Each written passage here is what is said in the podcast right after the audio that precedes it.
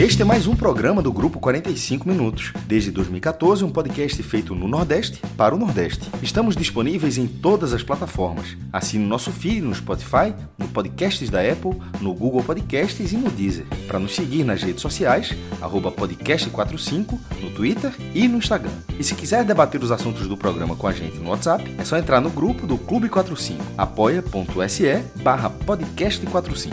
Muito obrigado pela escolha e pela confiança.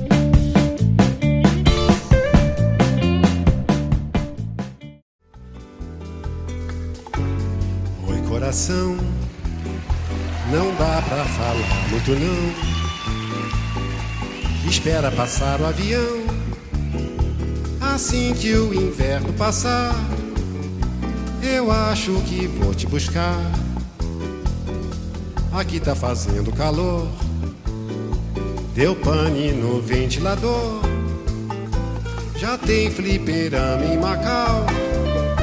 Tomei a costeira em Belém do Pará. Puseram uma usina no mar. Talvez fique ruim pra pescar, meu amor. Sejam todos bem-vindos e bem-vindas a este programa especial sobre a Copa do Brasil. Na abertura, já uma tradição aqui, ano após ano, Bye Bye Brasil de Chico Buarque, uma música que vai passeando pelo nosso território e não por acaso ela se encaixa perfeitamente com a Copa do Brasil, que traz 92 clubes espalhados por todos os estados da federação. Não dá para chamar exatamente da mais democrática das competições, ainda que seja, mas ela não é exatamente tão democrática assim.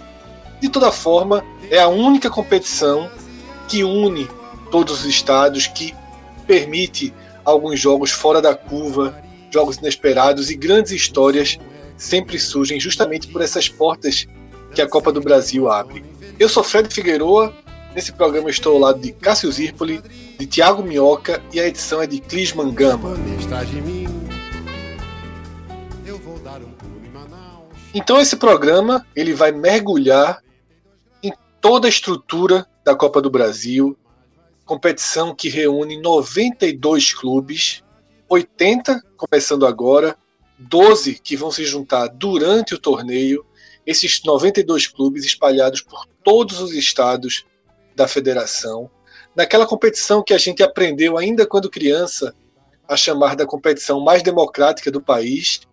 Não que ela seja exatamente um exemplo de competição democrática, mas dentro das circunstâncias, dentro da realidade do que é possível, é o torneio que pelo menos coloca todos os estados lado a lado e permite alguns jogos fora da curva, algumas histórias que acabam entrando né, para os capítulos mais nobres do futebol nacional de forma inesperada. A gente já viu tanta coisa em nossa vida acompanhando a Copa do Brasil e sempre que ela começa, ela deixa uma portinha aberta para essas surpresas. Nesse programa, a gente vai debater o regulamento, que traz mudanças esse ano, a questão financeira, e ela é fundamental.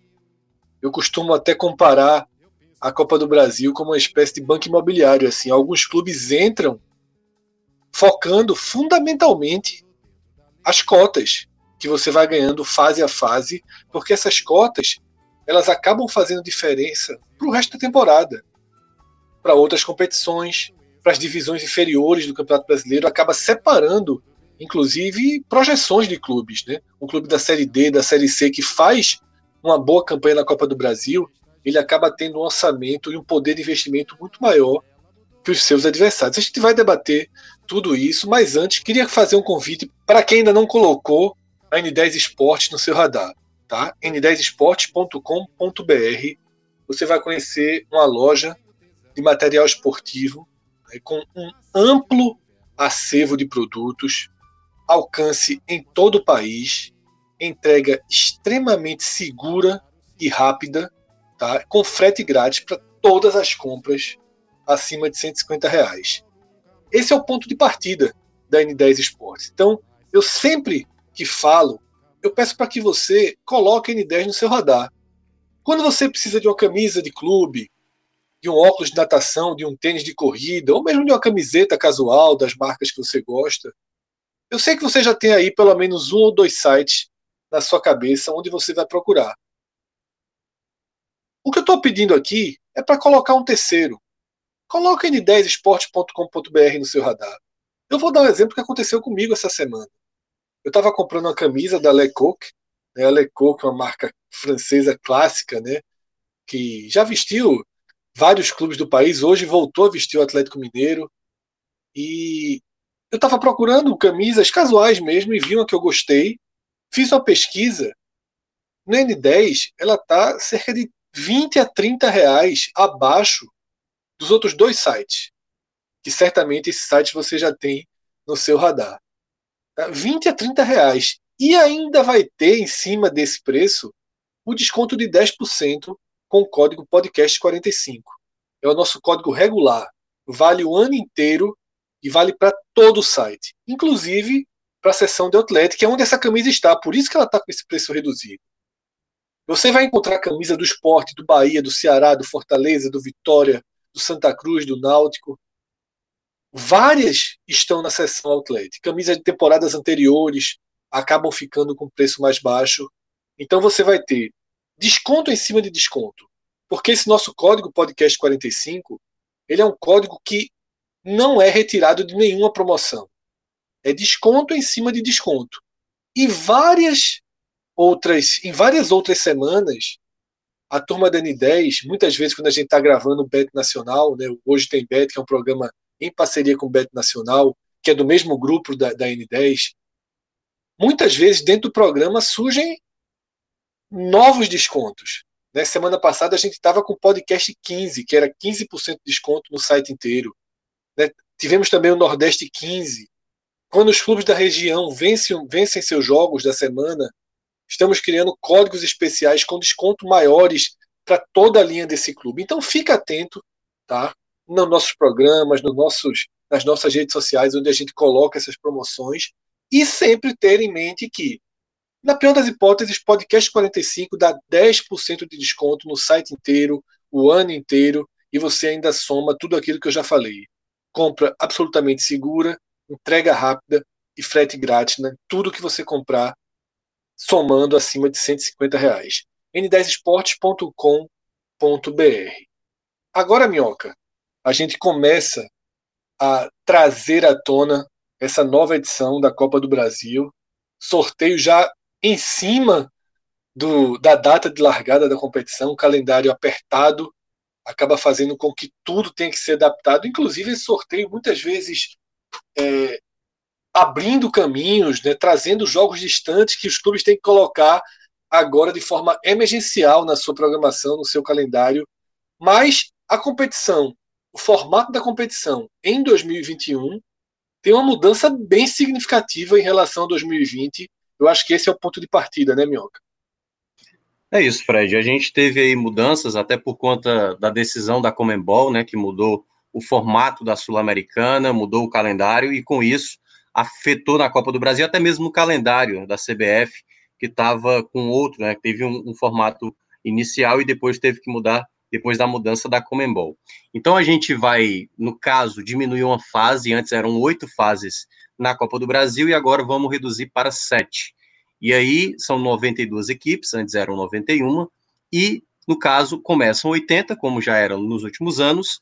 Dessas 80 vagas, 70 são de vagas estaduais e aí de campeonatos estaduais e de copas estaduais, e outras 10 vagas de equipes que vêm né, das 10 melhores ranqueadas que não conseguiram vagas através disso. Só que é bom lembrar que 12 equipes já entram lá na fase 3. São as equipes da Libertadores, que teremos oito equipes brasileiras é, na, na, na, competição da Libertadores o campeão da Copa do Nordeste, que no caso é o Ceará, é nessa ordem, certo? Primeiro a chamada, os campeões da Libertadores, depois o campeão da Copa do Nordeste, que no caso é o Ceará, depois o campeão da Copa Verde, que no caso foi o Brasiliense, depois o campeão da Série B, que foi a Chapecoense, e por fim, para fechar os 12, se não bater os 12, aí você escolhe o melhor da Série A 2020, né, da Série A anterior, que no caso foi 2020, que não foi para a Libertadores, no caso o Atlético Paranaense, fechando as 12 equipes que vão entrar, né? Lembrando só as equipes da Libertadores, caso alguém não saiba, Flamengo, Internacional, Palmeiras, São Paulo, Atlético Mineiro, Santos, Grêmio e Fluminense. São essas oito equipes que estarão também lá na fase 3. Até a fase 3, a gente vai ter a fase 1 e a fase 2 já chaveada, que foi o sorteio que já saiu e que a gente já vai analisar aqui como é que fica a situação até lá. Então, na primeira fase, permanece jogo único, com a equipe melhor ranqueada, jogará de visitante e terá, como assim nos anos anteriores, a vantagem do empate para avançar, ou seja, a equipe mandante na primeira fase tem que vencer para avançar para a fase 2. Na fase 2, de acordo com o chaveamento né, feito no sorteio, a gente vai ter, aí já não tem mais a vantagem do empate, né? O empate, no caso, caso persista, uh, depois dos 90 minutos, a gente vai para uma disputa de pênaltis para ver quem decide aí, no caso, só para relembrar um caso do ano passado, o Ceará, né, que enfrentou o Oeste e passou nos pênaltis, né, depois do empate na partida no tempo normal. E aí sim, a gente vai ter 20 representantes. Então são 80 que ficam 40 para a segunda fase e que avançam 20 para a terceira fase, que se juntam a essas 12 equipes, né, que aí formariam os 32 para fazer a 16 avos de final quando a gente vai ser, seria naquela fase antes das oitavas, porque até o ano passado entravam 11 equipes na fase de oitava de final e agora não, agora estão entrando na fase anterior, que é a 16 avos, que são 32 equipes. E Com aí, sorteio pra... aberto, Minhoca? É, aí é que tá essa explicação que eu vou explicar agora. Quando a gente chegar na fase 3, temos 32 equipes, 20 vindo da primeira fase e 12 exatamente que já entraram nessa fase. Quando você for alocar, você vai alocar dois potes.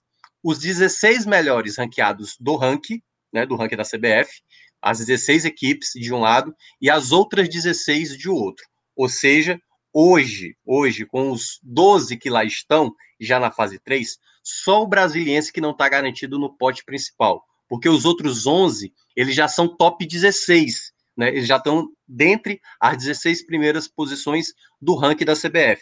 Então, no caso, o Ceará já é sabido que ele estará no mesmo pote de Flamengo, no mesmo pote, no pote de São Paulo, daquelas equipes que não vão entrar na fase inicial da Copa do Brasil, certo? Então, das equipes classificadas, faz ali o, ordenamento do melhor ranqueado do, pelo ranking da CBF até o último, e os 16 melhores vão ficar no pote, e os outros 16 vão ficar no segundo pote, e aí vai ter um duelo, né, entre um pote 1 contra o pote 2, que aí a, a gente talvez possa fazer depois um, um futuro podcast também para explicar essa situação.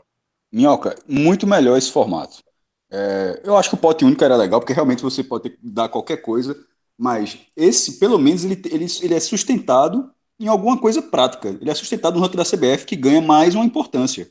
É, ou seja, é a importância da vaga na Copa do Brasil, na Copa do Nordeste, como Pernambuco perdeu uma vaga para o estado do Ceará, a própria classificação à Copa do Brasil, que o Náutico não se classificou esse ano, e agora uma possibilidade de hipótese. Ela já valia na primeira fase, tanto que essa distribuição, essa forma dirigida já é através do ranking, e nessa essa fase mais adiante também. Porque o que, o que me deixava assim, me tirava do sério era, era, largar na quinta fase e quem vem da Libertadores fica no pote em outros. Meu amigo, dá logo o título, pô.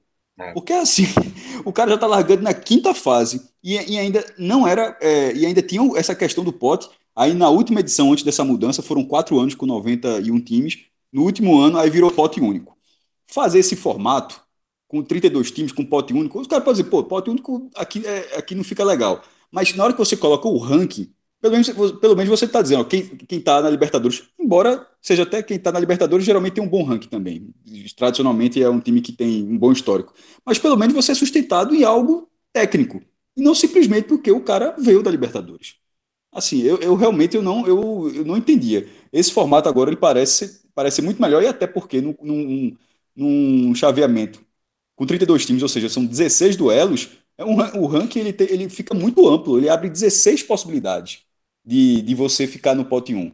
Não é, não é aquela restrição plena. Então, assim, eu acho que eu, eu, eu aceito essa mudança, essa, essa alteração. Esse trecho da, da terceira fase eu não estava por dentro, não, que Minhoca trouxe, achei bem legal é.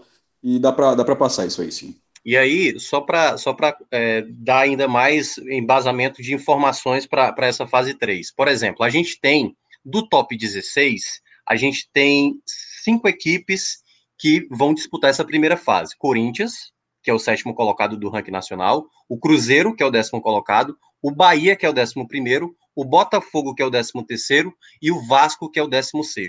Essas cinco equipes, se chegarem na fase 3, elas estão garantidas nesse pote 1 com essas outras 11 equipes que já estão na fase 3, né? As equipes da Libertadores, o Ceará e tudo mais, certo? Então, essas equipes, se chegarem na fase 3, estão garantidas. Vamos pegar, vou pegar aqui dois exemplos, um para o Fortaleza e um para o Esporte. Fortaleza é o 18º colocado. Ele precisa que desses cinco, Corinthians, Cruzeiro, Bahia, Botafogo e Vasco, dois caiam para ele entrar nesse pote 1, para não entrar no pote 2, porque aí ele vai estar tá assumindo o lugar de uma dessas duas equipes que vão cair, certo?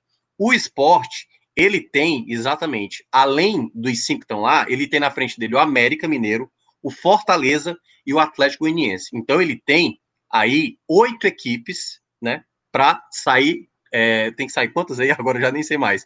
Tem que sair.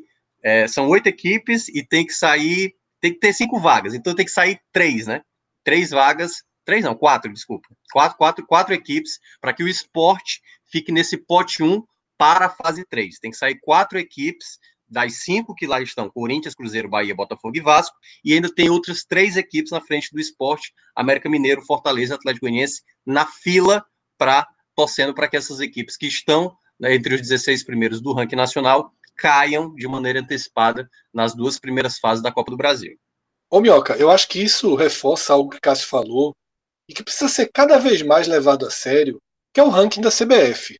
Um ranking hoje dinâmico, né, que considera as últimas cinco temporadas com pesos diferentes dentro, né, a temporada recente é a que vale mais e, e assim sucessivamente. Porque esse ranking, por exemplo, essa sua explicação, ela meio que coloca, dando como exemplo Esporte Fortaleza, se eles chegarem na terceira fase, meio que desenha um confronto pesadíssimo, né? caminha para um, um, confronto pesadíssimo, aumenta muito a chance de um confronto pesadíssimo. Claro que pode ser um Botafogo, claro que pode ser um Vasco, claro que pode ser um Chapecoense, mas ao mesmo tempo pode ser um Flamengo, um São Paulo, um, um, um Inter, um Grêmio. Então, cada ponto no ranking ele vale muito. Isso tem que ser colocado na cabeça dos clubes. Quando o campeonato chega naquela zona de marola, e na Série B, por exemplo, você acha que não faz tanta diferença ser sexto ou décimo sexto, e faz muito para o ranking. Na Série A já envolve tanto dinheiro que os clubes meio que já automatizaram essa importância depois que as vagas principais elas vão sendo definidas. Mas isso tem que nortear todos os clubes o tempo inteiro. Sempre que valer ponto no ranking, você tem que trabalhar por esse ponto porque ele pode abrir ou fechar caminhos na temporada seguinte, né? Isso é, é extremamente relevante.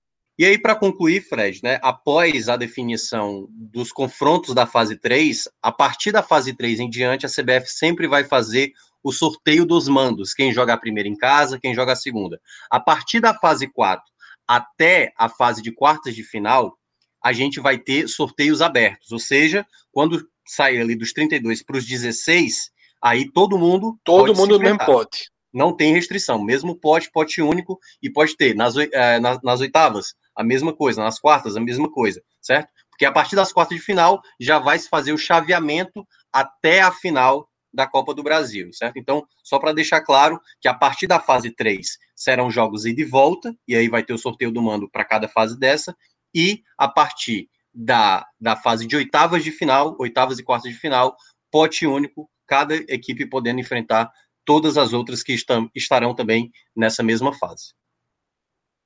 Cássio, hora de falar de algo fundamental quando se traz à tona a Copa do Brasil, que é a questão financeira. Mas o calendário apertado desse ano nos colocou em um sorteio sem ter ainda colocado na mesa os valores, né? Então, a gente trabalha com perspectiva, com números passados, né? não tem nenhuma informação nova sobre cotas de premiação.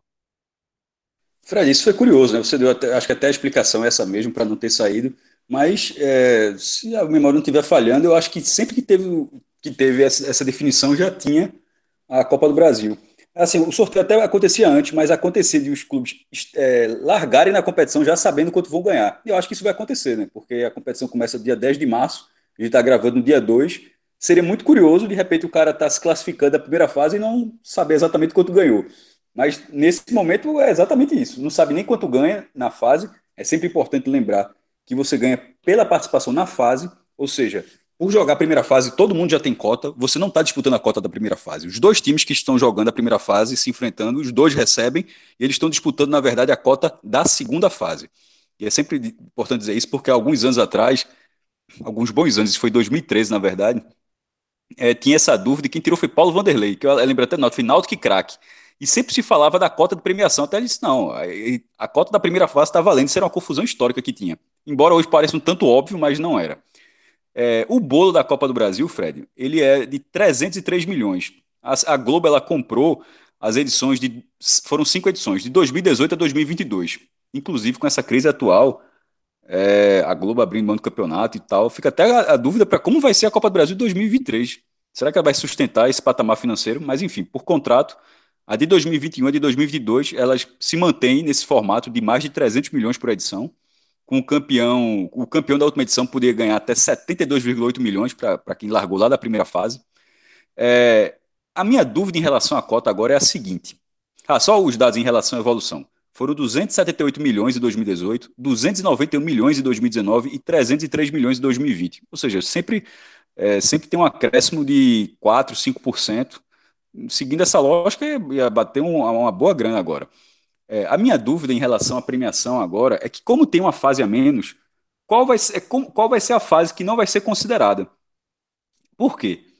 Se você eliminar a fase, a primeira fase até o ano passado, que era a fase 128 avos de final, onde eram é, sempre tem três grupos né, de cotas. O grupo 1, o grupo 2 e o grupo 3, tudo dividido por ranking. O grupo 1 ganhava 1 milhão e 100 mil pela primeira fase, né? O grupo 2, 950 mil e o grupo 3, 540 mil. Ou seja, um time de, um, time de ranking muito baixo e que seja eliminado logo da primeira fase já sairia com pelo menos 540 mil.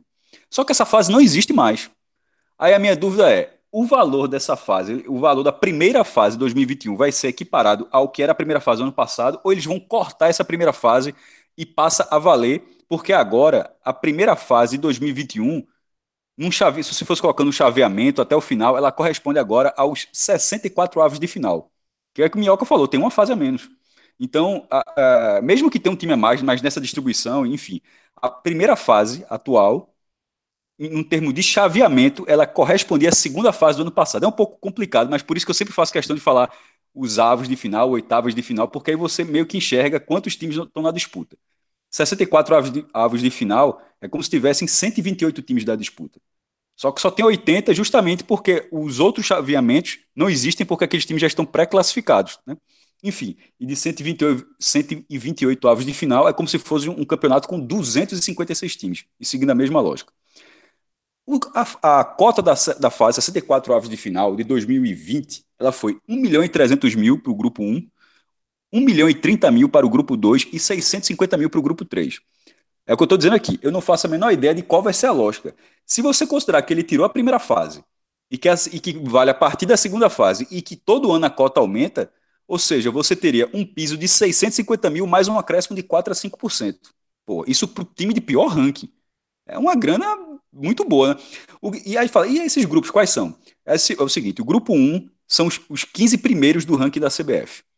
O grupo 2 são os times que não estão entre os 15 primeiros mas que disputam a Série A. E o grupo 3 são os demais. Ou seja, é, o grupo 1 é, por, é porque é, o Ceará já está na terceira fase, mas o Bahia é 11 no ranking. O ranking saiu ontem. O Bahia está no grupo 1. O esporte, ele, ele é o vigésimo, mas ele está na Série A, está no grupo 2, assim como Fortaleza, que está em 18. Já o Vitória, que agora acho que é 21 não, acho que o Vitória ficou depois, tem o Sport e Goiás, depois é que vem o Vitória. O Vitória está depois dos 15 e não está na Série A, o, o Vitória é grupo 3, com Santa Cruz é grupo 3. Então, é, tem essa questão da divisão, mas com essa é, uma suposta lógica de que o piso seja de pelo menos 650 mil mais 4% de aumento, que é o aumento anual que vem tendo desde 2018. Não tem como seguir muito além disso, não, Fred, porque é muito curioso que a cota não tenha saído ainda, mas eu acho que, veja só, ela foi divulgada todos os anos, até de forma oficial, acho que vai ser naturalmente, vai acontecer em 2021, até porque ela vem sendo tratada também com algo que valoriza a competição. São os confrontos milionários. Ah, esse jogo vale 2 milhões e meio. Esse jogo vale 3 milhões. Até uma, isso vem sendo utilizado até como forma de valorizar os confrontos, o que é muito curioso, né? Porque ficou um torneio tão difícil de você conquistar para quem larga lá atrás, que a valorização acaba não sendo pelo duelo, mas sim quanto financeiramente você pode ganhar. E não enquanto tecnicamente, esportivamente você pode alcançar. Então, colocadas na mesa as informações sobre a estrutura da competição e sobre a questão financeira, que ainda paira uma interrogação ou algumas interrogações, a gente agora começa a mergulhar no resultado do sorteio, né, que cria. Tradicionalmente, esse sorteio, nesse formato de competição, cria 10 chaves, né, e dentro de cada chave saía um clube.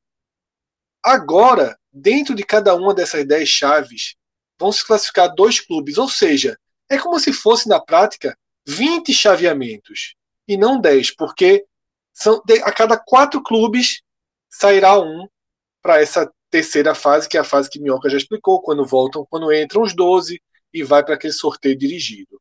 Então a gente vai analisar cada agrupamento de quatro clubes, porque é o que importa. Tá? Então, dentro da chave 1, o primeiro agrupamento tem dois clubes da nossa região, 13 e Ferroviário. O 13 recebe o América Mineiro em casa e o Ferroviário vai até Rondônia encarar o Porto Velho. Na fase seguinte, quem tem o mando de campo é o vencedor de 13 e América Mineiro. Ou seja, parece o América Mineiro favorito bem bem destacado nesse agrupamento 1, né? É, Fred, assim, o favorito é o América Mineiro, né?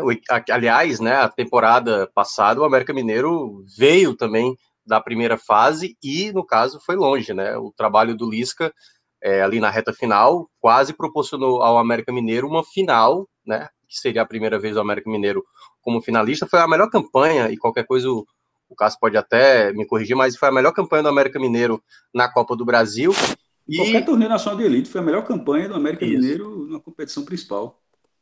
Pois é. E aí, tipo, a claro, a primeira bronca para eles é enfrentar o 13 da Paraíba, né? O 13 que está disputando Copa do Nordeste. E esse duelo aí é o que deve colocar o América Mineiro, porque tem ainda a vantagem do empate, para jogar. O curioso do caso do Ferroviário, né? É porque vai ter uma viagem chata, ter que ir para Rondônia, né? Enfrentar a equipe do Porto Velho mas assim, a vantagem é que o Ferroviário vai ter algo que ele nunca teve na Copa do Brasil na história recente, que é a vantagem do empate. Né? Ele conseguiu uh, avançar né, naquela edição que até eliminou o esporte na segunda fase, é, mas né, ali foi no caso foi a segunda fase, eliminou nos pênaltis. Mas essa vai ser a primeira vez que o Ferroviário ele está entre os 40 melhores da primeira fase e terá essa vantagem. Então eu vejo assim, o Ferroviário tem uma boa possibilidade de chegar nessa segunda fase diante do América Mineiro. Né? Mas, enfim, chegando contra o América Mineiro, jogará em Minas Gerais. E aí é onde se torna um empecilho maior para o Ferroviário. Mas como o Ferroviário né, conseguiu recentemente fazer boas participações na Copa do Brasil, até mesmo quando foi eliminado pelo Corinthians na primeira fase há dois anos, no caso em 2019, fez um jogo né, bastante alucinante contra a equipe do Corinthians, foi um 2 a 2 O Ferroviário até vendeu o mando de jogo daquela partida, mas, assim, o favorito é o América Mineiro, mas o Ferroviário aí pode garantir uns, um dinheiro a mais para a Série C. O Ferroviário tem uma situação sempre mais delicada. E para eles, né, tá, tá, seria, eu acho que bastante valioso se caso conseguisse a proeza de eliminar o América Mineiro na segunda fase. No segundo agrupamento, né, a gente tem Sergipe e Cuiabá. Né, Cuiabá recém-chegado à primeira divisão do futebol brasileiro. Encara o Sergipe, para mim é um jogo de bom tamanho né, para o Cuiabá e um confronto nordestino. Cuiabá que chegou nas na... quartas de final, né? Fez uma campanha. Isso, fez uma, uma boa campanha. E um outro jogo, um duelo nordestino entre 4 de julho e Confiança. Dessa partida sai o mandante da segunda fase. Ou seja, para o Cuiabá, clube da Série A, se classificar, ele tem que vencer, né, ou pode empatar, ele tem que passar por dois confrontos fora de casa talvez dois confrontos em Aracaju, né? Há uma chance bem considerável do Cuiabá jogar duas fases em Aracaju. Dá para pensar no confiança ficando com essa vaga? Bem, o Cuiabá sendo time de primeira divisão, eu acho com um investimento que ele nunca teve na vida, uma receita que ele nunca teve na vida, Ele é um chaveamento interessante, né? Agora, ele contra três nordestinos. Por outro lado, a partir da pergunta é, é eu acho bem considerável, a, a, bem interessante, considerável não, a palavra está errada, mas bem interessante a possibilidade de ter um clássico sergipano. É, o Sergipe dentro de, dentro de casa contra o Cuiabá, pegando o time de primeira divisão, que era o que o Sergipe basicamente era a chance que tinha que acontecer. Acho que ficou de bom tamanho para o Sergipe. O jogo seria difícil de todo jeito, devido ao ranking, pelo sorteio dirigido. Da forma como saiu, eu acho que está tá aceitável. É, o 4 de julho, acho que ele pode. Ele foi uma surpresa na primeira rodada, estreando na Copa do Nordeste, arrancou um ponto com o Botafogo em João Pessoa. É o atual campeão piauiense e foi um campeonato, o último estadual da região a acabar, ou seja, tem uma base formada, não é um time sendo remontado como em vários outros casos. Pode dar um trabalho por confiança, mas querendo ou não, confiança é um time que vai para o segundo ano de Série B, ou seja, ele começa a ter uma estabilidade financeira, uma estabilidade técnica também. É, eu acho que o Cuiabá é o, é o favorito, mas se fosse tivesse o Betty aqui, eu colocaria esse clássico sergipano na segunda fase, seria bem curioso. Seria gigantesco, mas é difícil. Eu acho difícil que o Veja Cuiabá... só, assim, ter, em termos do que representa o, o jogo, pelo amor de Deus, porque seria um jogo valendo a terceira fase. É tipo, era Sergipe e Confiança jogando por 2 milhões e meio, 3 milhões de reais. Isso. É. Partindo então para o terceiro agrupamento, né, podemos chamar assim, é o agrupamento onde temos mais dois clubes do Nordeste, Motoclube e ABC. Tá? O Motoclube recebe o Botafogo, recém-rebaixado Botafogo, e o ABC vai até o Espírito Santo enfrentar o Rio Branco. Caso se classifique, o ABC traz traz o mando de campo, né? Traz jogo terá a vantagem de ser mandante contra o Motoclube ou Botafogo. Tiago Minhoca, queria tua tua visão desse desse cenário para o ABC. O ABC que mostrou um futebol interessante contra uhum.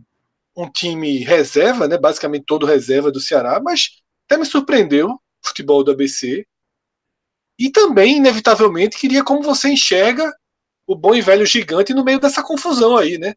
Terá que jogar duas partidas fora de casa, né? Se o ABC vencer duas partidas no Nordeste, já acho até chato para o Botafogo começar contra o Moto, mas como é que você vê aí esse, essa composição? Olha, assim, quando você desce uma tabela para qualquer clube ali do pote A, ninguém acho que está reclamando, reclamando, não. Não é porque você tem um motoclube, né? Ao mesmo tempo, você vai ter logo na sequência, na segunda fase, mesmo jogando fora de casa, uma equipe que é o ABC, que tem a tradição do ABC, mas é uma equipe da Série D, e esse Rio Branco aí, que não é bem o Rio Branco, né? Porque são dois Rio Brancos lá de Espírito Santo. Esse aí é, é não sei o que, Nova. Esse é o de Venda Nova. Venda é, Nova, isso. E para terminar de lascar, afinal foi Rio Branco contra Rio Branco. Foi Rio Branco e Rio Branco. exatamente. Mas assim, eu vejo uma tabela bem propícia para o Botafogo. É, é, aquela coisa, se não for Botafogo, meu amigo, é, ou seja, um dos três vai estar muito feliz. Aí, ABC, Moto, Rio Branco, vai estar muito feliz de chegar na fase 3.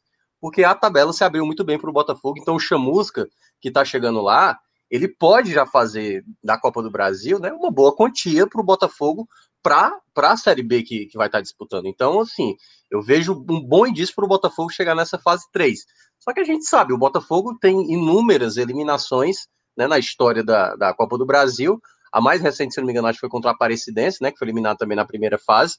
E agora né, tem essa possibilidade para chegar na fase 3 sem muita dificuldade. É uma das equipes, como a gente estava dizendo, que se chegar na fase 3, não vai ficar no, no segundo pote, vai ficar no pote principal. Então, para o Botafogo, essa Copa do Brasil, essas duas primeiras fases, ela vale demais, porque ainda pode dar um indício que possa chegar mais à frente também numa fase 4, porque poderá pegar uma equipe mais frágil. Então, para o Botafogo, o sorteio foi muito bom na minha avaliação. Cássio, o gigante. Veja só, é, o problema do Botafogo nunca foi tabela, não, viu? So... não, é, não é verdade? É a verdade. Nem na final. É. Até quando ele chegou na final, o problema não foi tabela. Nunca foi, nunca foi, nunca foi tabela, não.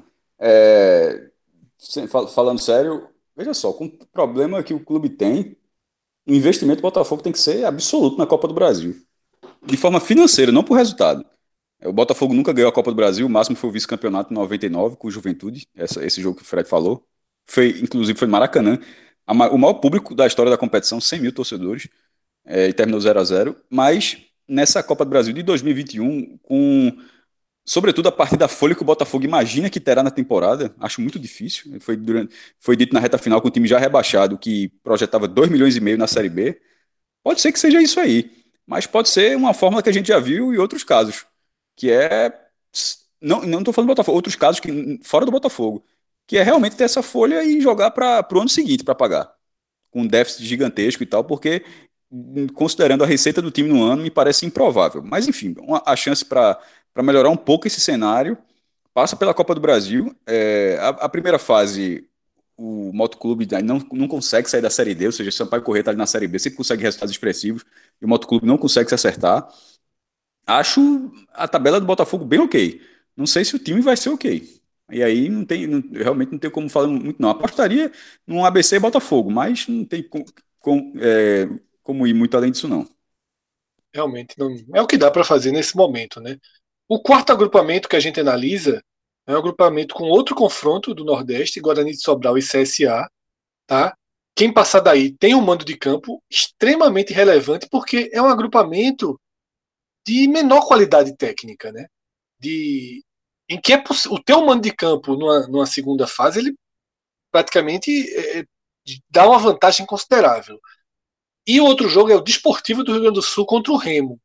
Né? Numa, numa projeção lógica, a gente teria um belo duelo CSA e Remo no segundo turno, mas não é fácil para nenhum dos dois, né? Porque em Sobral nunca foi fácil e o Remo encarar uma equipe também no Rio Grande do Sul nunca foi fácil. Então, me parece um agrupamento bem equilibrado.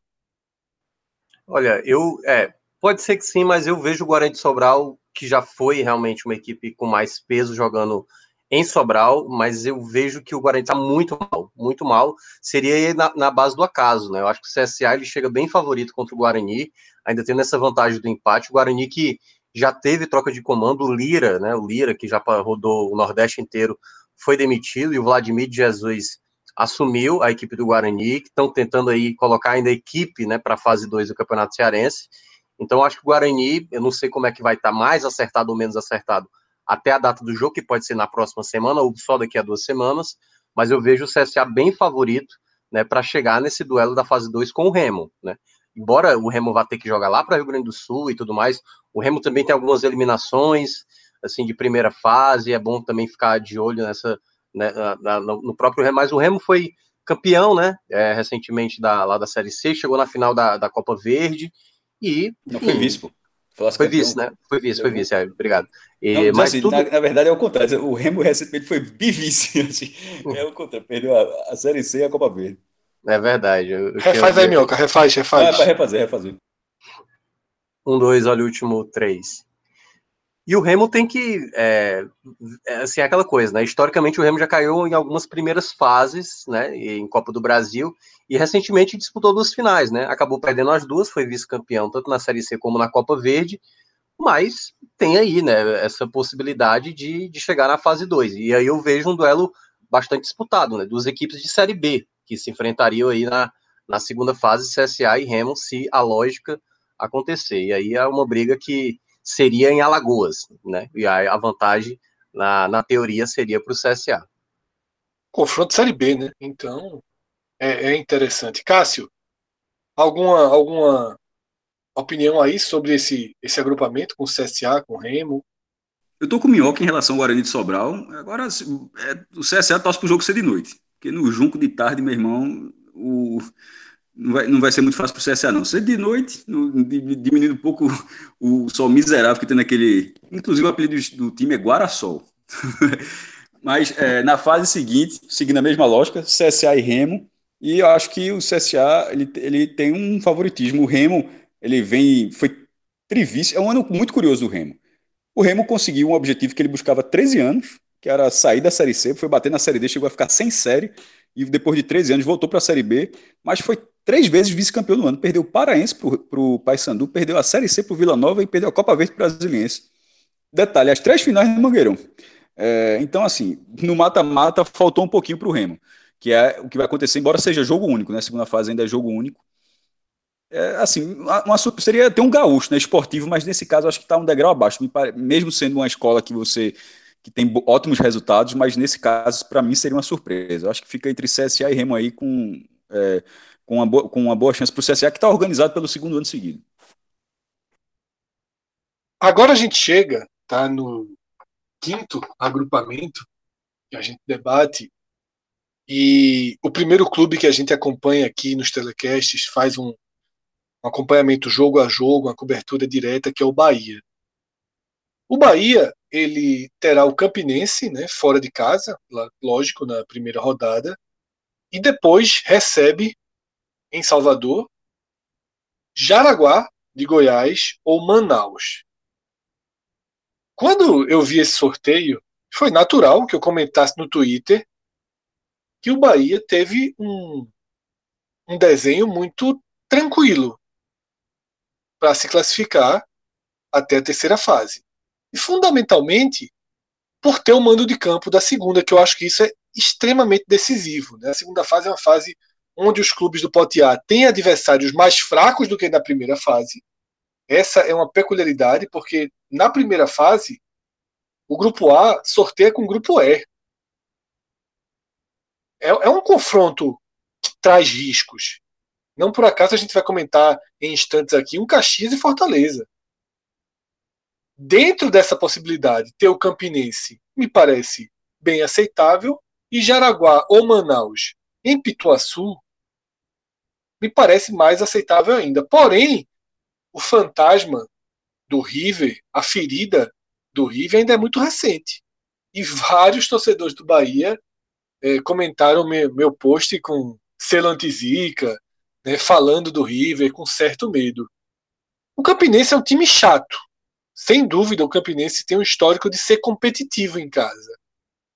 Mas, Cássio, não dá para reclamar, né? O Bahia não sai do Nordeste, faz um jogo em Campina Grande, depois joga em Pituaçu contra adversários de, de menor expressão, um dos dois adversários de menor expressão. É muito mais um sorteio para celebrar do que um, um sorteio para temer, né? Fred, mais ou menos. Assim, é, eu, eu acho que tinha adversários melhores para pegar do que o Campinense. O Campinense não vem numa boa fase, ah, tanto que está fora da Copa do Nordeste. A final do último Paraibano foi 13 Botafogo, com 13 sendo campeão. É, o, mas assim, não é muito diferente do que era o Campinense em 2013. Ele foi campeão paraibano, mas foi um ano onde ele ganhou a Copa do Nordeste. Só para dar um exemplo, ganhou a Copa do Nordeste e, assim, não saiu nem da Série D. Já foi vice-campeão em 2016, não saiu nem da Série D eliminou o esporte duas vezes. Assim, é, deu um trabalho miserável para Santa Cruz. Estou dizendo que isso vai acontecer agora, não. Estou dizendo que em todos esses anos o Campinense não estava vivendo a grande fase, não. Assim, foram campanhas construídas no ano. O ano não começou com o Campinense, ó, esse ano vai não, mas simplesmente foram campanhas que aconteceram. Inclusive, teve um ano, teve com o próprio Bahia nas quartas de final da Copa do Nordeste. É um clube que na região, nos jogos regionais, é uma década inteira tendo resultados interessantes. É, pô, tanto é que ele foi campeão em vista da Copa do Nordeste. Assim, Assim, o, é, o Santa chegou em uma final, o esporte chegou em duas finais. É o mesmo desempenho do esporte e um desempenho melhor do que o do Santa, para dar para citar dois exemplos. Então, nesse ano, é, ele está remontando o time. Não tá, vai fazer um time do zero, cheio, cheio de problema, até porque terminou por causa da pandemia, com muitos problemas ano passado. Mas é aquela coisa que a gente fala algumas vezes. Em alguns momentos, infelizmente, não existe uma ciência para provar que a camisa joga. E assim, a, a do Campinense ele consegue ter resultados interessantes. Teve um jogo, acho que ah, recentemente com o Atlético Mineiro, deu trabalho é, para o Atlético. É, então, acho que o Bahia é, é, o favorito, mas não acho que o Bahia olhou esse sorteio e falou, porra, foi um ótimo sorteio. Acho não. Minhoca, não é um ótimo sorteio. Campinense na primeira fase, o mando de campo na segunda. Então. Só, a, a, o, só para colocar isso num ponto, você, o, a primeira fase do que era possível, acho que tem adversários melhores para pegar. A, o, a única coisa do sorteio bom é ter um mando na segunda fase. Isso é ok. E, e, e, os adversários da segunda fase, interessantes, ok. Embora o Manaus seja um time da Série C, é, lembrando. Mas tem que chegar na segunda fase. Tem que chegar na segunda fase. É. Agora sim, né? É, é, aquela coisa, né? Ano passado, ó, é o River e depois você vai jogar em casa. Era a mesma situação. Se passasse do River do Piauí, teria o mando na segunda fase. E o que foi que aconteceu? Então, assim, o torcedor do Bahia, ele, ele não achou ruim, mas ele não tá tranquilo, porque ele sabe o que ele viveu na temporada passada e o, que, o quanto isso foi danoso, né? Porque o Bahia perdeu muito dinheiro com aquela eliminação. Tudo bem, teve a, a, a Sul-Americana, foi avançando e tudo mais, mas olha o dinheiro que o Bahia deixou de ganhar também na temporada de 2020 com a eliminação para o River. Então, assim, eu, claro que o favoritismo é do Bahia. O sorteio não é ruim para o Bahia, mas o Bahia viveu ano passado exatamente uma eliminação. Então, para o dado, né, e para o elenco que, que, que, vai jogar esse jogo, tem que, tem que levar com muita seriedade. Não dá para achar que a, as coisas vão vir naturalmente, que o empate tá ok. Então, acho que o Bahia é, talvez seja o melhor exemplo né, do G7 que não pode deixar escapar.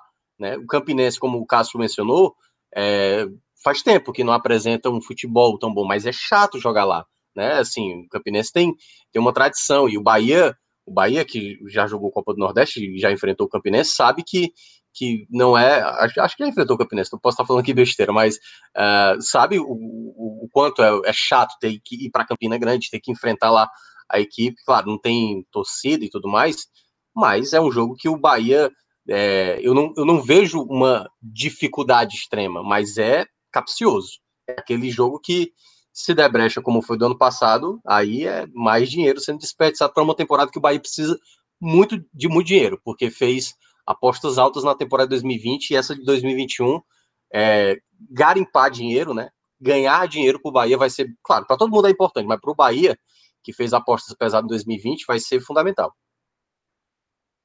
É, o Campinense, ele é de um futebol paraibano que atravessa um período extremamente conturbado, né? O futebol paraibano vive um momento de baixa e será, ao que tudo indica, né, possivelmente o jogo sendo dia 10 ou sendo dia 17, porque se for dia 17 vai é, possivelmente adiar a estreia, vai ser o primeiro jogo do Campinense na temporada. Tá? O Campinense não tá, não teve jogo ainda, não, não entrou em campo, então vai ser um time muito verde que vai enfrentar possivelmente a equipe A do Bahia. Né? O Bahia até aqui só jogou com o seu time de transição, mas os principais jogadores já se representaram, então não existe nenhum motivo para que o Bahia não vá com sua força máxima.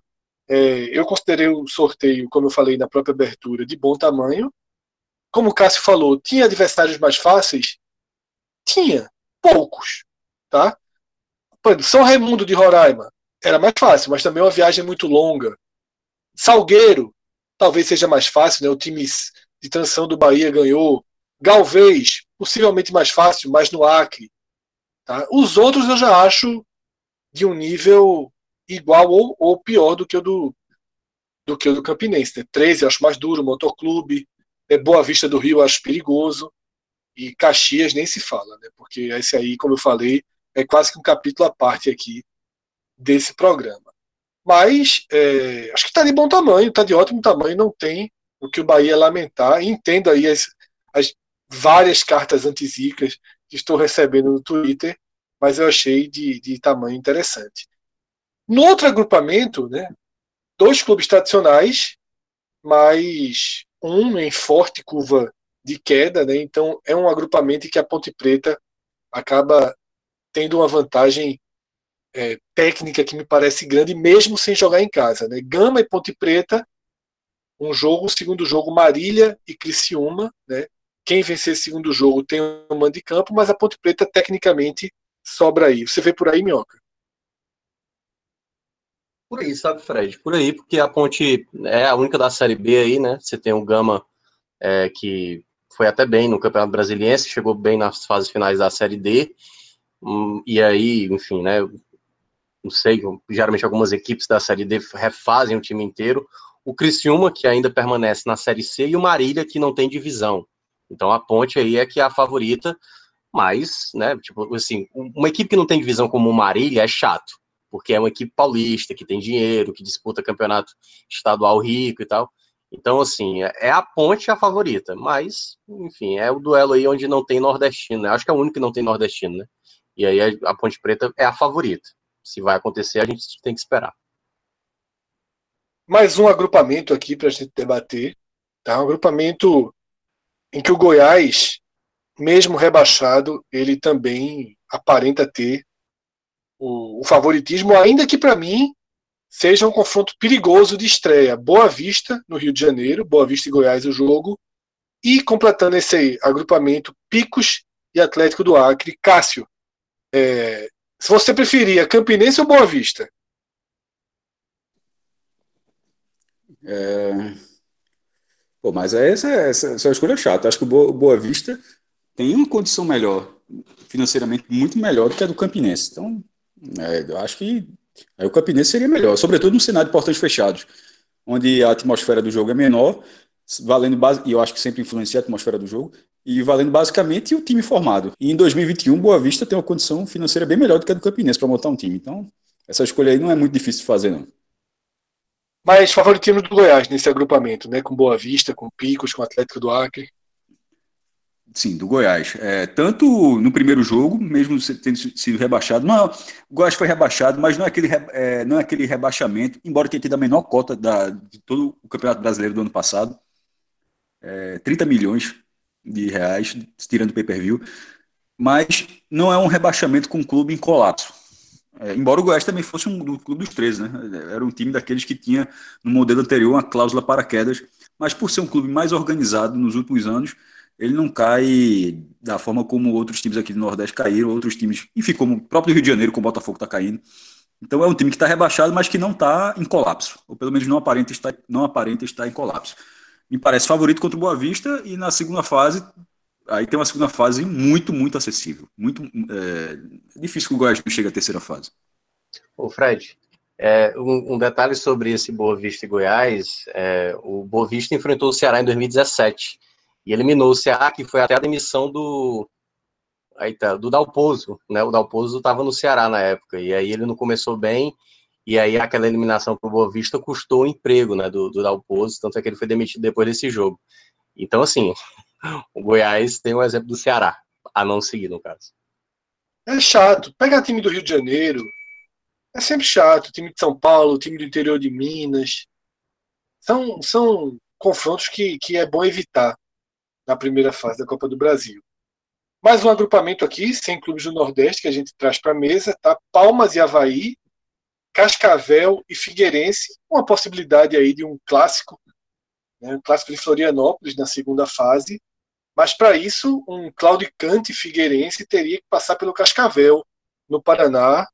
Não sei se se, se dá, tá? Acho hoje em dia um confronto equilibrado. Como é que vocês veem aí esse agrupamento? Minhoca? Bom, nesse outro agrupamento aí, a gente tem o Havaí, né, que é o único da Série B, o Figueirense é da Série C, então indica aí um duelo catarinense, né, para essa oitava vaga aí, e é, Palmas e FC Cascavel né, não, não dá indício, né, são equipes de Série D, que vão disputar a Série D. Então, assim, indica, é, eu acho que o, o, momento do Figueirense é, assim, é mais, né, uma situação mais delicada, porque na temporada anterior né, a de 2019, foi um quase rebaixamento, um milagre ter escapado, e aí veio o rebaixamento agora nessa última, vai disputar a Série C para eles, vai valer demais. Uma, uma queda logo nessa fase, um time paranaense ali, não vai ter muita viagem, diferente do Havaí, que vai até Tocantins, né, vai ter um deslocamento maior para enfrentar o, Palm, o Palmas, né, o Palmas que teve até o acidente, foi campeão to, é, to, tocantinense, mas, assim, pro, o Havaí, ele, ele, ele tá com aquela coisa da, da, faca e o queijo, porque se ele passar e enfrentar o Figueirense, ele vai enfrentar na sua casa, vai enfrentar na ressacada. Então a gente teria um duelo catarinense aí. Mas tudo indica que é o Havaí que é o favorito. A gente chega então no agrupamento do esporte, né? dentro da chave 5, o esporte que encara a Juazeirense da Bahia. Tá? Antes de mergulhar nesse jogo, queria convidar a todos a conhecer o restaurante Raiz, tá? Raiz Cozinha Boêmia. Quem ainda não conhece, procura no Instagram, Raiz Cozinha Boêmia, novo parceiro do podcast 45 Minutos. Restaurante fica ali na Rua da Hora. Tem quatro ambientes, né? Quatro a cinco ambientes, mas eu acho que oficialmente a gente pode chamar de quatro, sendo dois deles em área completamente aberta. O quintal que Celso sempre fala, sempre traz a impressão dele, com uma mangueira gigantesca no centro, né, com muita sombra, um daqueles locais que você se sente como se estivesse realmente no fundo da sua casa, estivesse com os amigos, com um espaço enorme entre as mesas. Então, se você quiser um fim de tarde, se você quiser ir almoçar num lugar aberto, fazer uma reunião, tá? Os pratos executivos custam R$ 27,90. Você ainda ganha uma sobremesa. Tem esse preço extremamente convidativo, justamente para que através do almoço você possa conhecer a casa ou em outro horário, como eu falei, esses finalzinhos de tarde, a gente está gravando aqui o programa às 5h40. Eu imagino como deve estar agradável lá, um dia que não é um dia de sol aqui no Recife, e um restaurante que tem um cardápio múltiplo, um cardápio que é servido em todas as áreas, mesmo se você ficar em áreas mais despojadas, como a varanda, em que no happy hour tem chopp a cinco reais, ou se você ficar no quintal, mesmo assim, se você quiser um prato para jantar de alta gastronomia, mais sofisticado, esse prato é servido na casa inteira, assim como os caldinhos, o caldinho de macaxeira, que é uma especialidade, também vai ser servido no salão principal. O cardápio ele é múltiplo, ele é extenso, ele vale em toda a casa, tá? Raiz Cozinha Boêmia, conheçam no Instagram, é a melhor forma de dar imagem ao que eu estou falando aqui, um novo parceiro do podcast 45 Minutos. A gente foi lá, conheceu e já estamos marcando aí outras visitas.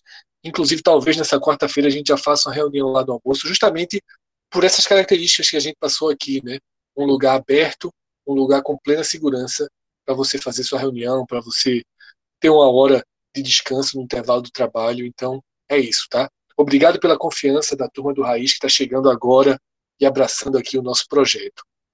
Voltando ao confronto do esporte, ou aos dois passos que o esporte terá que dar na Copa do Brasil. Há algum tempo ele não consegue dar dois passos. A estreia é contra a Juazeirense. Não, é exatamente. É o que eu já chamo o primeiro. É verdade, cara. Cai no primeiro passo, né? ele não consegue chegar no segundo passo. A estreia é contra a Juazeirense, em Juazeiro, atual líder do Campeonato Baiano, tem seis pontos, venceu os dois jogos, inclusive o Bahia, em Salvador, obviamente o Bahia de transição.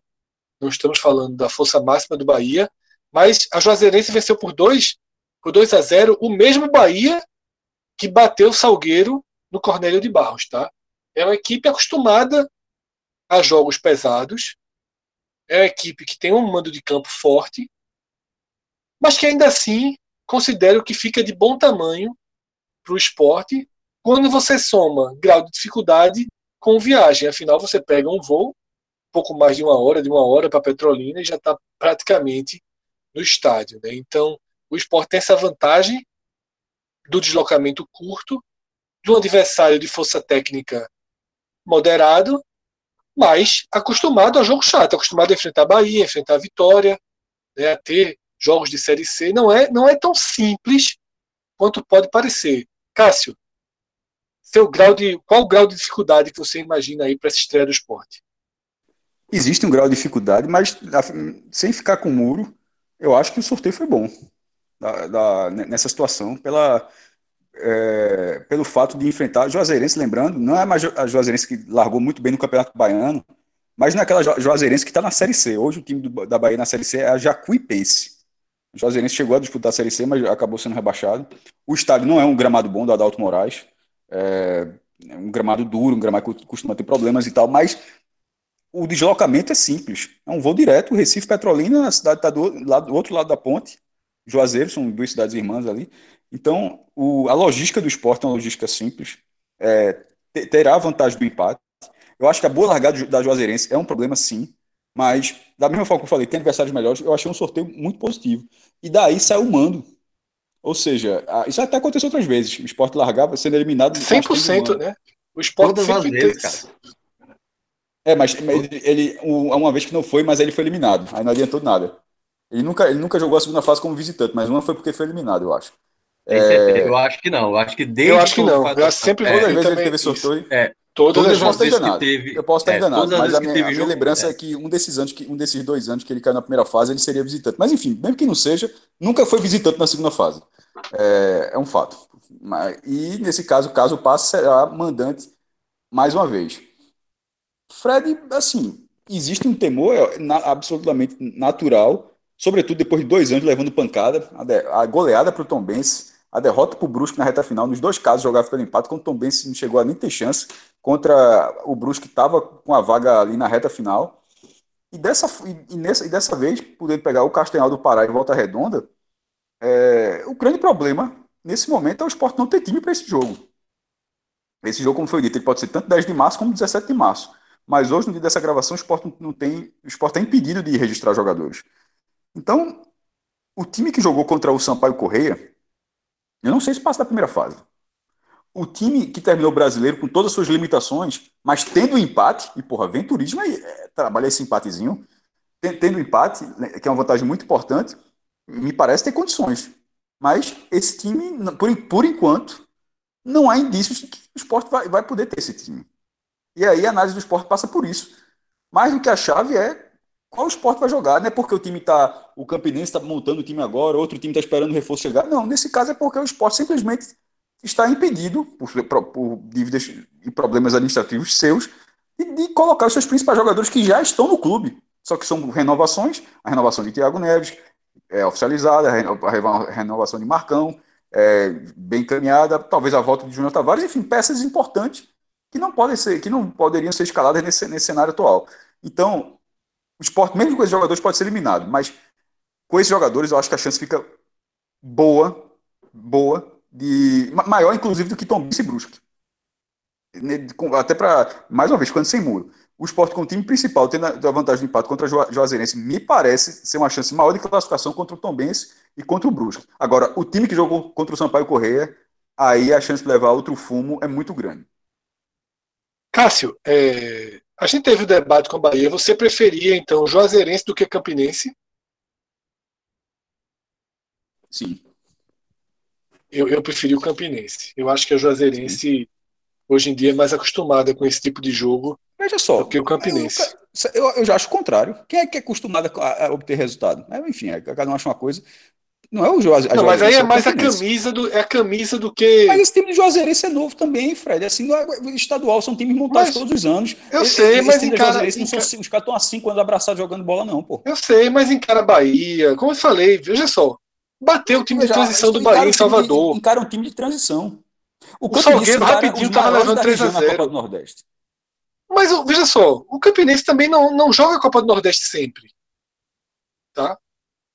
Não, assim, é eu acho que. presente do que ausente, mas enfim. Sim, mas eu acho que, que o fato de ser um clube forte, e é um clube forte do interior da Bahia, para mim hoje coloca na frente em relação a grau de dificuldade do que um clube do interior da Paraíba. Eu sei que o Campinense é mais tradicional que a Juazeirense, mas eu acho que o intercâmbio faz com que a Juazeirense seja mais perigosa. Eu não imagino o Campinense vencer esse time do Bahia de transição em Salvador. Eu não imagino. Tá? E, e, e, a, a consegue. Mas, enfim, é um ponto para mim, pesa muito esse contato direto tá? com Vitória, com Bahia. Né? E, e, não joga de cabeça baixa, não joga com medo. Sempre teve. Só é, uma discordância é que esse contato direto sempre existiu e, e, e obviamente, o Campinense da Paraíba não tem esse contato e isso nunca fez diferença para que não tivesse. É, a, a, última experiência do esporte lá foi bem difícil. Um jogo venceu por 1 a 0 na venceu, Copa do né? Nordeste, né? É um gol de, de Fábio, Diego Souza e, deixou a bola. Qual foi a última vez que venceu? Não lembro, porque não tem. É, mas é. Sinceramente, eu, eu, eu, eu vejo a Juazeirense mais complicada do que o, do que o Campinense. Mas é uma é. visão. Minhoca, é, como é que tu está enxergando essa partida?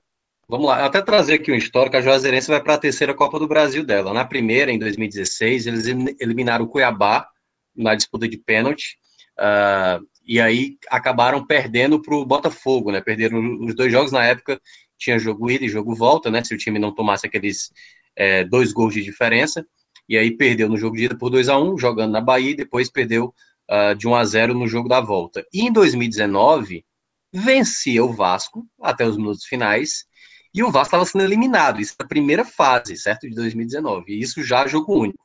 E o Vasco tem um pênalti no último minuto, um pênalti que foi muito contestado, não sei se vocês lembram. Absurdo, o, lembro bem. É, o Max Lopes foi, bateu e converteu, entendeu? Então a Juazeirense ficou a, a pouco de eliminar o Vasco. Então, assim, já fica também um aviso grande aí para o esporte que há dois anos, né? Tudo bem, os times mudaram e tudo mais, mas teve o caso aí da Juazeirense já com a Copa do Brasil quase Mas o meu ponto é justamente pra... esse, Minhoca. A gente consegue buscar isso da Juazeirense e consegue muito mais buscar do Campinense. Esse é o meu Sim. ponto. É, é, esse é o meu ponto. E, e para mim é inegável, na verdade. Assim, se você for buscar resultados, assim, do Campinense tem resultados, é, sobretudo na região, muito mais expressivos. Se for, é. Independentemente do time que vai jogar, se for simplesmente resultados que o time conseguiu recentemente. Eu acho que o Campinense tem resultados maiores. Assim, é, é um time que tecnicamente está cheio de problemas, por causa que o futebol paribano está cheio de problemas. E a largada é. do Juazeirense é uma largada surpreendente. O Fred falou assim, um time que ganha do Botafogo, do, do Bahia na, na Nova foi, mas sendo tratado como surpresa, né? Com o time de transição do Bahia sendo remontado. Não é o time de transição do Bahia. O time de transição, o time de transição do Bahia foi desfeito. Esse agora foi um, um novo sendo refeito. É, mas é porque eu, aí eu acho que é o ponto que dá para entender também, porque trabalhou com taça, né, Campinense, né? E tem tem esse fator a mais aí para você. É, mas é, é isso. Mas não só isso, foi campeão, foi vice, foi quarta de final. Isso. Pô, bicho, chegou muitas vezes, pô. É, tem, tem, tem mais peso. Claro que tem mais peso que a Juazeirense. Mas aí eu vejo, mesmo assim, o esporte ainda com a possibilidade, né? E, e, é, e é aquela coisa, o esporte já. Uh, eu até vi aqui de novo, viu, Cássio? Realmente foi desde 2017, que é quando a gente teve os Jogos Únicos, o, o esporte, de fato, vem sempre tendo a possibilidade de fazer a segunda fase na, é na, na, na própria comandante, né? Foi o sete de Dourados, é, que, que, enfrentou na segunda fase e ganhou de 3 a 0 Aí no ano, no ano depois é, foi o Ferroviário, né? Naquele 3 a 3 que perdeu na disputa de pênalti. Em 2019 foi eliminado, mas teria também jogado de mandante naquela partida, que, se eu não me engano, foi agora 2019 Tom Benz. Tom Benz, né? Pronto, exatamente, o ano do Tom Benz. A Tom Benz jogou de, é, de, de, mandante contra o Botafogo da Paraíba em 2019. E em 2020, que foi o ano passado, o time também acabou caindo na primeira fase e também jogaria, então, a quinta vez seguida que o esporte tem, né, nesse novo, novo formato aí de, de, de mando, né, para a segunda fase, que o esporte tem. Eu, eu não sei se teve outro caso, mas o esporte, a gente sabe que foi a, a equipe que teve cinco vezes o mando a seu favor para a segunda fase, e é o que dá também a, a vantagem para o esporte na, na, segunda fase, caso avance pela primeira, que é o que o esporte não pode mais repetir, né? Já baixa é, as duas. Eu e Cássio, a gente discorda nessa comparação Juazeirense Campinense, mas a gente concorda plenamente que é um adversário melhor do que a Tombense e do que o Brusque. Né? O Brusque era um dos mais perigosos ano passado e o esporte acabou caindo. Foram, foram jogos aí que o time teve bastante dificuldade início de ano, remontagem. Esse ano tem teria né, a vantagem de ser uma continuidade, você já trazer um time que semanas antes estava jogando brasileiro, mas a questão da dívida com o Sporting muda tudo, né? E faz com que o esporte tenha uma grave limitação, sobretudo se esse jogo for dia 10. Se esse jogo for dia 10, o esporte que vai a campo contra a Juazeirense é basicamente o time que enfrentou e teve muita dificuldade na ilha contra o Sampaio, tendo os reforços de Luan Poli, Patrick, Adrielson e Rafael Thierry. Então esses quatro jogadores se somam. Tá? É, porque, por mais que ele possa contratar, ele não pode escrever no bid, nem as renovações, como o Cássio já falou. Para o esporte, vai fazer muita diferença ser dia 10 ou dia 17, porque a expectativa dentro do clube é que o recebimento do dinheiro da CBF aconteça no dia 10 e ele faça o pagamento ao esporte. Eu não sei como seriam os prazos para esse pagamento chegar, para a liberação cair, para escrever os jogadores. Eu nem sei se daria até o dia 17 e nem sei se o esporte realmente receberia e pagaria, porque o que a gente viu aí na, nos últimos dias foram duas conversas, né? O presidente fala uma coisa, passam por informação de bastidor outra, coloca no site do grupo, do, coloca no site do clube um argumento diferente. Então a gente não sabe duas, três conversas diferentes que o esporte ainda mantém sobre esse tema e todos os programas a gente tem batido né, na, na tecla de que o primeiro passo é pagar essa é, dívida, porque é ela, assim, ela, coloca em risco a própria Copa do Brasil que a gente está falando. Fala, cara. Se, se o chaveamento está acessível, é, e assim, o esporte tem obrigação, pode, veja só, pode não passar, como o Bahia pode não passar, como o pode não passar, mas na hora que você olha assim, tem chaveamentos mais difíceis, com esse chaveamento eu acho que o esporte tem obrigação de chegar na terceira fase, certo? É, mas na nas últimas duas não passou nem na primeira, mas não é porque não passou da primeira que não, não existe a obrigação, eu acho que existe. E supondo que ele chegue à terceira fase, é, a, a, receita somada é mais da metade do que ele deve ao esporte, pô. É um, ou seja, é, se o esporte conseguir esse dinheiro até a Copa do Brasil, ele tem chance de, de, de, um retorno desse mesmo valor que ele vai pagar essa dívida quase imediato, pô. Então, assim, é uma, é uma, é uma escolha. Está chegando um momento que eu não acho que é dívida, não, acho que é escolha do clube não pagar. Assim, porque tem é, a, a situação difícil, mas essa é uma dívida que trava o clube e pode travar a Copa do Brasil. E, e, é, e aí a conta é muito mais alta. Passando para o outro agrupamento, acho que todo mundo, inclusive, concorda que o Volta Redonda, mesmo jogando contra o Castanhal no Pará, seria o possível adversário da segunda fase do esporte. Então, existe um favoritismo. Talvez o do Volta Redonda e esporte tenham favoritismos até do mesmo, do, da mesma proporção. O esporte com esses problemas já citados e esse risco de não poder ter parte dos seus jogadores. Outro agrupamento é um agrupamento com dois clubes do Nordeste. Tá? O Murici enfrenta o Juventude, Juventude na Série A. O Atlético da Bahia enfrenta o Vila Nova de Goiás. E esse jogo, quem passar, tem o um mando de campo para a segunda fase. Tá? O Juventude é favorito, mas se a lógica prevalecer na primeira fase, de, essa segunda fase, Vila Nova e Juventude em Goiânia, é chata, né? Não é um jogo. Não é um jogo tranquilo para o Juventude, que afinal acabou de subir, né? A gente está falando de dois times que subiram. Um é. da B para A, outro da C para B. É, eu, eu, vejo, assim, o, o, Juventude aí, nesse ponto, você bem maestro, assim, aí trabalha, viu, com Copa do Brasil, trabalha bem esse aí. Poxa. Só para quando che... aparece o Grêmio. Porque, cara, já, já, já teve lá na Série C indo bater na, que nas quartas de final, entendeu? Então, assim, é uma equipe que tem muitas chegadas, sabe jogar esse tipo de competição. É, é uma equipe que tem boa possibilidade, aí o Murici acho que vai ter dificuldade, o Murici é uma equipe que, né, tem, assim, dificilmente vai, assim, pode acontecer, pode, mas eu acho que é bem azarão contra o Juventude. E esse duelo aí contra o Atlético da Bahia, né? O Atlético de Alagoinhas. O Atlético de Alagoinhas que fez boa temporada, né? De 2020. Chamou atenção. E vai, vai pegar o Vila Nova, que foi o campeão da Série C, apesar do Vila Nova ter um momento, teve um momento da Série C que não foi tão bem, a reta final deles foi muito boa, né? Então, assim, vai dando indício, o indício, claro, de que é Vila Nova e Juventude, e que se torna um duelo interessante, né? Eu acho que aí eu ainda vou ficar um pouco com Juventude aí para essa terceira vaga, porque né, eles têm muita chegada de Copa do Brasil, sabem trabalhar muito bem com Copa do Brasil. Andando aqui na classificação para mais um agrupamento, tá? a gente chega num, em mais um grupo que não tem clubes do Nordeste, Galvez contra Atlético Goianiense, Santa Cruz do Rio Grande do Sul contra Joinville. Me parece uma vantagem considerável do Atlético Goianiense, né?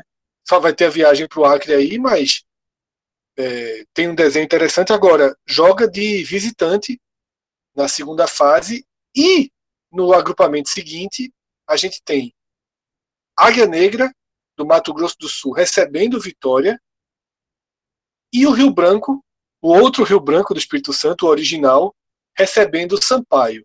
Se Sampaio e Vitória se classificarem, o jogo é em Salvador.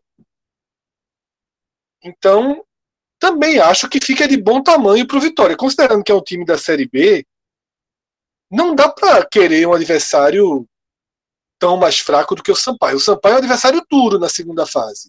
Um adversário quase do porto do Vitória hoje.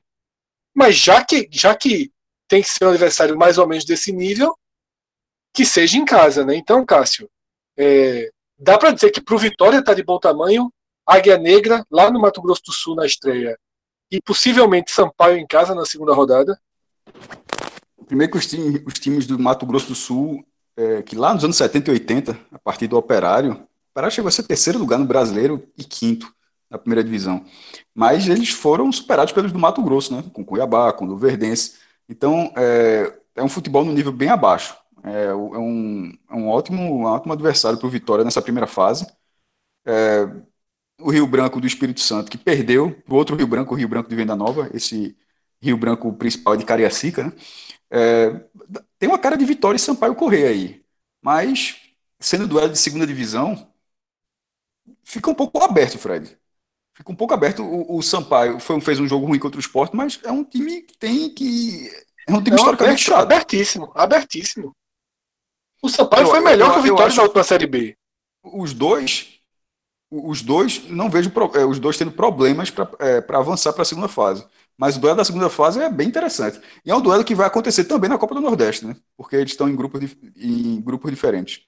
Rodada 4, viu, Maestro? Rodada 4, que aí é bom até a gente olhar quando é que vai ser a data, porque pode acontecer, claro, né? A chance de da Copa do Brasil ser primeiro do que o, esse jogo da, da Deve ser, né? Deve ser, deve ser antes da, da, do jogo da Copa do Nordeste. O mando é do Sampaio na Copa do Nordeste.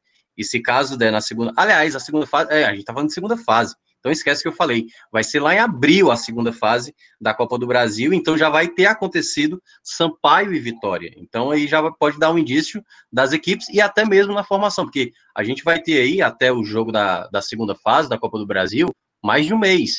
E até lá o Vitória pode ser um, o Sampaio pode ser outro. Então, assim, já vai dar um indício aí pelo duelo da Copa do, do Nordeste, né? Que vai acontecer na quarta rodada.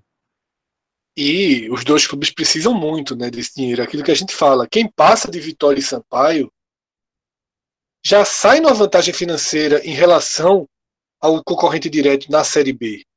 É um jogo de 3 milhões, 2 milhões e meio. Né? Então, é um, jogo que é um dinheiro muito crescer, significativo. A, a cota da Série B crescer 50%. Exatamente. É, tipo, 3 milhões, a cota de 6 milhões é um crescimento de 50% na cota da Série B. E é dessa forma, tanto que eu, é a mesma lógica que eu falei para o Botafogo lá no começo. O Botafogo do Rio, ele vai jogar a Copa do Brasil com esse cenário. Vitória e Sampaio Correia, eu acho que eles devem fazer pelo mesmo aspecto. E no caso desse possível duelo entre Sampaio Correia e Vitória, o vencedor vai estar contratando um reforço bom para a segunda divisão. É mais ou menos isso que vai estar valendo. Exatamente, Cássio. Então andamos mais um quadrante chegamos aqui a um agrupamento extremamente interessante. Tá? O Salgueiro, que esboçou desistir da competição, né? chegou até a emitir um comunicado, todo mundo lembra a sequência de fatos daquele dia. O Salgueiro receberá o Corinthians na primeira fase da Copa do Brasil. Se fosse com o estádio aberto, não tenho a menor dúvida que teríamos uma lotação total no Cornélio de Barros. É só lembrar o preço que, que o Salgueiro publicou para a torcida do Flamengo em 2015. não, foi, não, eu tô rindo assim, mas foi foda. O jogo, se eu não me engano, deu 6 mil, 6 ou 7 mil pagantes. A renda foi mais de meio milhão de reais, pô. Assim, é, foi, foi um negócio assim, impressionante. Assim, muito caro. É errado, na verdade. Mas possivelmente não. Provavelmente seria a mesma coisa agora. E o que é muito e curioso, aí, né? Assim, é. Fala, termina. Não, é isso que eu dizer. E aí fica uma sensação amarga, né? Porque você tem um grande jogo histórico para o Salgueiro, mas portões vazios dessa vez. Né? Mas assim, vai ser de portões vazios. A, a, a chance de classificação ficou remota. É, mas veja só em relação à história do clube. Essa é a sexta participação do Salgueiro na Copa do Brasil. E o Salgueiro costuma até avançar. Viu? Das cinco anteriores, ele passou da primeira fase em três e caiu em duas. É, já jogou com o Internacional, foi, foi o jogo das oitavas de final, lá em 2013, na primeira participação. Eliminou Vitória, eliminou Criciúma, jogou com o Flamengo, vai jogar agora com o Corinthians. Pô, para assim, é legal, pô. E, e isso aqui era, era um, é, sempre foi o, que, algo massa da Copa do Brasil, que a galera tava tirando, mas assim, pro Salgueiro, o cara tá de Salgueiro imaginar que a partir desse, das, dos resultados expressivos do Pernambucano, sendo sempre finalista oito anos seguidos, chegando em finais, perdeu duas até ganhar finalmente o Pernambucano, e está enfrentando, assim, nesse período, os dois clubes mais populares do país. Nossa cidade tem 60 mil habitantes. Assim, então eu acho muito legal para o Salgueiro. Vai ser movimentado todo, de todo jeito. É, a polícia vai ter um trabalhinho ali pra, pra, no hotel do Corinthians, provavelmente. É, mas, em, em, relação à classificação, me parece bem difícil e, e o que inviabiliza o, a chance de um duelo local, né? Porque o, a chave seguinte é justamente com o retrô, que a gente vai falar daqui a pouco, poderia ter um retrô e Salgueiro, mas a tendência é de Corinthians e Brusque, inclusive. É, isso que eu ia perguntar. O retrô consegue ser adversário do Corinthians? Tem um mando de campo, né? Pera, o mando de campo tem um investimento, é um clube que, tá, que vem investindo, mas o, o, o Brusque na Série B, ele vice-campeão estadual, vice-campeão catarinense, e não, não tem vantagem do empate na segunda fase, ou seja, é, tipo, é na Arena Pernambuco sem nenhum torcedor e em caso de empate, pênalti. Não, é, é, mais aberto, né? É, eu, eu iria de Brusque. Se tiver um Corinthians e, e, e, retrô. e seria bem curioso. Detalhe, o jogo seria em São Paulo. Exatamente. Aí, Agora tem, aí, tem- seria, aí seria Corinthians e Retrô na Arena Corinthians. O Retrô que foi fundado a 2016. Já, tá, já, pode, já pode estar jogando na Arena Corinthians. Aliás, se, se der Corinthians e Brusque, foi o duelo de 2017, em que o Corinthians passou nos pênaltis, né? O Corinthians Meu também. amigo. E aí, tanto é que quando Se eu soubesse Sport- a raiva que o Brusque ia fazer, eu teria torcido pro Brusque naquele dia. Porque, exatamente, o, o Brusque, ele começou a ganhar um certo respeito nacionalmente, porque começou a fazer jogo duro, enfrentou o Ceará, né, em outra edição, não sei se é do ano passado. Aí, quando veio o esporte também, todo mundo disse, olha, o esporte não vai ter vida fácil, não. E, e, e eu acho que agora a situação, ela pode ser diferente. O Retrô, que eu acho que boa parte, sei lá, nacionalmente não conhece o Retrô, não sabe que o time vem evoluindo nos últimos anos, né? Talvez é, é uma da- das equipes pernambucanas que pode começar a figurar em disputas mais avançadas de Série D, participar com mais frequência de Copa do Brasil. Então, assim, o Brusque ele pode provar do próprio veneno nessa primeira fase aí. Eu não duvido o Retrô eliminar o Brusque, não, sabe? Então, assim, se é para apostar numa surpresa em Pernambuco, assim, eu vejo o Retrô sendo essa, essa nova equipe que surge. Eu sei que tem uma galera que odeia o Retrô, mas eu vejo potencial sim do Retrô, quem sabe eliminar o Brusque, se, claro, né, só pode ser com vitória. O Corinthians ele está atravessando um surto né, de contaminação por Covid-19. É, foram 19 casos confirmados no dia que a gente está gravando esse programa, sendo oito jogadores. E caso essa partida seja no dia 10, o Corinthians pode ter ainda problemas né, para chegar até o sertão. Né, e, o risco, aquilo que a gente sempre fala, né? Um clube que está com 19 casos entre funcionários que trabalham diretamente com futebol e jogadores, ter que entrar no avião, né? Para chegar no Recife, para pegar ônibus, para ir para o sertão, o quanto se corre de risco, né? E, a Copa do Brasil, potencializando todos os estados, é, mostra que risco a gente corre, né? Que risco de contaminação constante do vírus, mas é, abre também a possibilidade de um time um pouco mais enfraquecido, se for dia 10, né? Se for dia 17, já é tempo suficiente para os jogadores recuperarem. Tá? Descendo para o chaveamento seguinte, a gente tem Goianésia e CRB, Madureira e Paysandu, tá? sendo que o vencedor de Madureira e Paysandu tem a vantagem para a fase seguinte. A gente pode ter aí um interessantíssimo Paysandu e CRB, Cássio. Goianésia que perdeu, que seria o título inédito, perdeu o título goiano, foi o, o penúltimo estadual a acabar. Acabou acho no dia 27 e no dia 1 acabou o Amazonense. Aí finalmente fechou a lista dos 27 campeões estaduais de 2020. E o Goianésia perdeu o título para o Atlético Goianiense, no, nos pênaltis. Então, assim, é, inclusive foi o que colocou na, na Copa do Brasil. Pô, se ele fez um jogo duro contra o Atlético Goianiense na final, que foi agora, pô, foi, é, não faz nem uma semana. Final de semana, hein?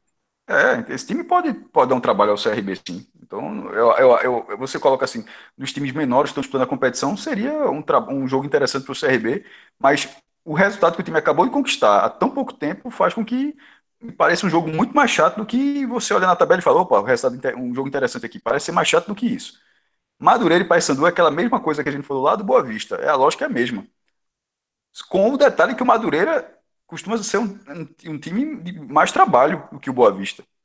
Madureira já foi vice-campeão estadual do Rio, em 2006, já viu é, um dos turnos. É um timezinho é, da, da própria cidade do Rio de Janeiro que costuma dar mais trabalho. É, não sei se está tão se tá mais organizado que o Boa Vista para essa temporada. Falando que assim, que, pelo menos assim, no recorte de 10 anos, é um, é um clube bem maior do que o, o Boa Vista. O Paysandu, que vem na, na frustração de não ter é, conseguido acesso para a segunda divisão e ainda viu o rival subir, vai para mais um aninho aí na terceira e precisa de receita. Para os que estão na terceira, e a gente vai chegar no Santa Cruz daqui a pouco, a, a lógica já é a mesma. Terceira divisão não tem cota da Copa do Brasil. A, a receita da, da Dazon, pelo menos era assim, por quatro temporadas, vai ser a terceira agora, ela paga o custeio da competição. Viagens, hospedagem, arbitragem, prio, não sobra nada. Na segunda divisão, quando a gente fala que é 6 milhões, é porque é o que sobra, porque é, a cota mesmo é de 8 milhões, mas 2 milhões é de custeio, o que dá até para pensar que seria mais ou menos isso da terceira divisão. Seria um pouco menos porque são menos jogos também, né? Você imaginar que custeio de 2 milhões para 38 jogos, um custeio para um campeonato onde você vai jogar no máximo 26 seria menor do que isso. Mas não sobra nada, na segunda divisão sobra 6 milhões. É, então, para o Paysandu, e vai ser para o caso do Santa e para outros times que estão na terceira, a Copa do Brasil é primordial. Esse jogo pro Madureira, pro Papão aí, porra, vale, vale muito. Assim, numa escala que pode, pode valer o ano, na verdade. Então chegamos a um novo agrupamento, né, chave 8, o agrupamento em que o Vasco da Gama está em rota de colisão aí com o futebol mineiro. Estreia contra Caldense, fora de casa, claro, e depois enfrenta o vencedor de Nova Mutum e Tombense. O jogo, possivelmente em tombos. Chato para o Vasco, tá? No Campeonato Muito. Mineiro teve apenas uma rodada. Curiosamente, o confronto foi Caldense e Tombense, foi um a um. Mas longe de ser um caminho bom para o Vasco, né? É, eu, eu acho que, cara, é, os clubes mineiros ali, e são é, equipes, né, que estão sempre disputando ali quinto colocado, vez ou outra aparece numa semifinal de Mineiro, então é, eu acho meio chato para o Vasco, e assim, não garante nem o jogo em casa, na, segunda fase, tem que teoricamente ir para tombos, né, e o esporte sabe bem como é Ipatombos. Então, assim, é, eu acho um, uma tabela chata. Uma tabela chata e, aquela, e, o Vasco precisa de dinheiro, né? O Vasco tá querendo aceitar o rebaixamento, mas desde que pagar 100 milhões, aí é bom demais. Então, para o Vasco, é, para eles é fundamental chegar nessa terceira fase. Mas eu acho que vai ter que é, jogar realmente para valer, porque é, é, o, é o, o do Atlético Goianiense, né? O Marcelo Cabo, né? Que está assumindo agora o Vasco. E para ele, logo de cara, não dá para brincar com a eliminação, não, porque aí já o Vasco já com problemas e ainda perdendo dinheiro logo nessa primeira fase. Assim, a Fortaleza, por exemplo, já dá aquela secada, né? Porque para o Fortaleza, uma, uma queda do Vasco ou do Botafogo na primeira fase já pode garantir o Fortaleza lá na frente uma vaga no, no pote principal. E aí eu vejo o Vasco com essa possibilidade, apesar de ainda favorito. Cássio, gigante, outro gigante, né? sob, sob forte pressão, rebaixado e com um caminho que ninguém queria ter. E com, com tantos problemas quanto o Botafogo e não recorta até mais. É, na, nas dívidas da União, dívidas abertas, tipo, o Botafogo deve 300 milhões. E 1 bilhão quase juntando tudo. Mas assim, o Botafogo tem uns 280 milhões já parcelados. É, e 30 milhões abertos. O Vasco tem 119 milhões de reais correndo com dívida tributária, previdenciária, FGTS, a porra toda. Isso fora as outras dívidas do Vasco, que são dívidas que podem ser executadas, assim, dívida a curto prazo. Inclusive, os três pernambucanos estão no top 10. Esporte, Náutico 80, Esporte 71 e Santa 53. Então, assim, só para dar um exemplo do que é o Vasco é, nessa, nessa situação, com a queda de receita caindo sem a cláusula para quedas, e se a gente estava falando dos clubes que cai, tinham 40 milhões vai cair para 6, está caindo agora o que ganhava 80, 90 para 6, pô. E que na verdade não vai ser 6 ele vai ficar com pay-per-view. Mas mesmo que receba 15 milhões do pay-per-view, a diferença absoluta é muito maior do que uma queda do esporte, do que a queda do Bahia. A queda do Vasco é muito pesada, como, como foi a do Cruzeiro também. Então, é, nesse caso, é, pegar uma chave chata logo no começo, o time se refazendo, começando um processo. Os, todos os treinadores, tanto de Botafogo quanto de Cruzeiro e de Vasco, são treinadores já para a Série B mesmo.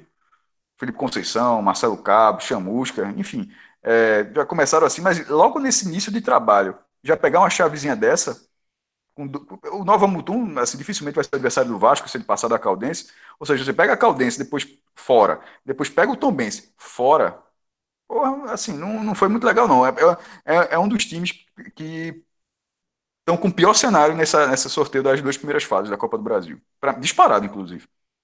Então chegamos agora né, no quadrante do Santa Cruz, que, para o cenário, para as possibilidades, terá uma estreia em que a distância, né, toda a logística para enfrentar o Ipiranga lá no Amapá, parece mais complicado que o próprio Ipiranga. Eu acho que o Santa Cruz ele recebeu uma boa notícia, porque poderia, por exemplo, pegar o Uberlândia né, que é um time complicado. Poderia pegar o Cascavel. Essa, eram opções que dariam talvez mais trabalho técnico ao Santa Cruz. O Ipiranga fica de ótimo tamanho. O pote que o Santa Cruz estava era um pote que sugeria um adversário relativamente fácil pela frente. Agora, a logística de ir para o Amapá vai ser sempre complicada. O que pesa contra o Santa Cruz no sorteio é também uma segunda viagem. De novo, Santa Cruz fica na condição de visitante, caso se classifique para a segunda fase, e vai até o Paraná enfrentar ou o Cianorte ou o Paraná Clube, que, é, que, é, que acaba de ser rebaixado. É um clube de Série C, como o próprio Santa Cruz. Ou seja, não parece um obstáculo técnico de peso. Ano passado foi muito pior o Atlético Goianiense fora. E o Santa até teve competitividade. Né? Segurou bem o jogo em Goiânia. Mas são duas viagens. E para um time que tem suas limitações também, duas viagens sempre deixam mais em xeque o favoritismo. Cássio, como é que você enxerga aí estreia e eventual segundo passo do Santa Cruz? Primeiro que teve um sustinho no, no sorteio, né? O sorteio saiu em Ipiranga do Rio Grande do Sul. Teria sido muito pior. Assim, muito pior. É, a viagem seria muito longa do mesmo jeito, né? em vez de ir lá para o norte, para Amapá, iria lá para o extremo sul, para o Rio Grande do Sul. Mas você pegaria um time da, da Série C que vem batendo ali na trave para buscar esse acesso. Já, já tinha ido nas quartas de final com confiança. No último ano chegou no, quadrangular também, ficou no outro quadrangular, não foi o quadrangular do Santa. Teria sido muito pior e assim, mas foi um erro. E o Ipiranga era do Amapá. A diferença de nível técnico aí, nesse primeiro momento, já, já ajudou o Santa. É, o, o, Ipiranga, só uma curiosidade, ele fez a final do Campeonato Amapaense e ganhou. Foi o único jogo, desde que começou a pandemia no Brasil, que teve público liberado. 300 pessoas foram liberadas pela Prefeitura do Amapá, na ocasião, para o Estado Zerão, que cabe 13.600 pessoas. Tiveram essas 300 pessoas. Nem assim. A final da Libertadores teve mais gente, viu, Cássio? Mas não foi com público liberado. É convidado. sim, sim, é, sim, teve, teve, veja só, é comprando ingresso. Só estou trazendo a ironia. Não, mas, é, mas, mas até mas alguém poderia ter, outra pessoa poderia até falar isso. Então eu vou falar assim: com o público você comprar o ingresso, certo? Porque na Libertadores teve 4 mil, sei lá, 4 mil pessoas, foi uma esculhambação, mas todo, todo mundo convidado. Nesse caso do Amapaense, foi com o público liberado, você ir na bilheteria e comprar o ingresso. Foi o único jogo desse, nesse cenário, que eu saiba. E nem assim, com 300 pessoas, as normas foram respeitadas, a galera ficando perto, sem máscara, enfim. E, obviamente, depois a prefeitura só não vai fazer isso nunca mais, vetou. Porque não, não adiantou muito. Mas, enfim, vai ser no estádio Zerão, que, para quem não conhece, é um estádio. A linha do Equador passa no meio, metade. Tu joga, tu ataca para o hemisfério norte, defende para o hemisfério sul, e no segundo tempo, obviamente, inverte. E, e, no, e no, em termos técnicos, assim, seria uma catástrofe não eliminar o Ipiranga do Amapá. O, o Amapá, o, o, estado do Amapá, que é o último do ranking da CBF, ele caiu, não era, ele, ele, ele se, eu engano, se eu não me engano, era Rondônia, era Roraima, mas enfim, ele foi ultrapassado agora, o Amapá é o último estado. Justamente, ou seja, juntando toda a pontuação dos, dos, dos clubes do Amapá, o time é o vigésimo, o estado é o 27 do ranking de federações para mostrar o nível técnico que, que é essa partida.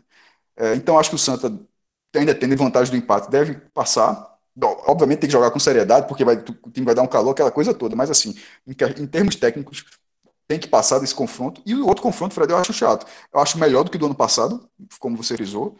É, onde o Santa foi, levou para os pênaltis. É melhor do que do ano passado, mas se der um Paraná Clube, ou seja, lá no Durival de Brito, Paraná e Santa, pô, é joguinho completamente pesado. Você vai assistir e diz, pô, dá para buscar, mas não é, não é aquele como a gente já viu em alguns momentos, de, pô, essa segunda fase tá ok. Essa segunda fase tá ok. Não é uma segunda fase ok. É uma segunda fase onde você vislumbra a possibilidade de classificação, mas meio ali 50-50. Não acho que. No, no máximo 50-50. É, concordo. No máximo isso, porque o Paraná está em casa na, na, pra, de forma precisa, não seria nem isso. Se for, se for Paraná e Santa Cruz, não é 50-50, eu quero dizer assim, no taco a taco. Mas percentualmente o Paraná continuaria tendo mais chance de classificação do que o Santa Cruz. É, mas no pote que o Santa Cruz está, né? Poderia ser Vitória, poderia ser Juventude, né? Poderia ser não, é, Cuiabá. Sim, não tem avaliar contra os, contra os times, verdade. Eu dou mais do que saiu, sobre, sobre a forma como saiu. É, podia ser Curitiba, né? Red Bull Bragantino. Então, assim, é, esse, esse, esse posicionamento do Paraná é um posicionamento valioso no ranking.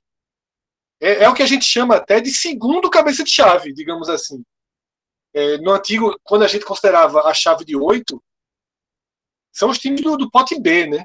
Então, acaba ficando de um tamanho bem interessante, porque o Santa pega um clube de segunda divisão, recém-rebaixado, um clube de pote B em queda.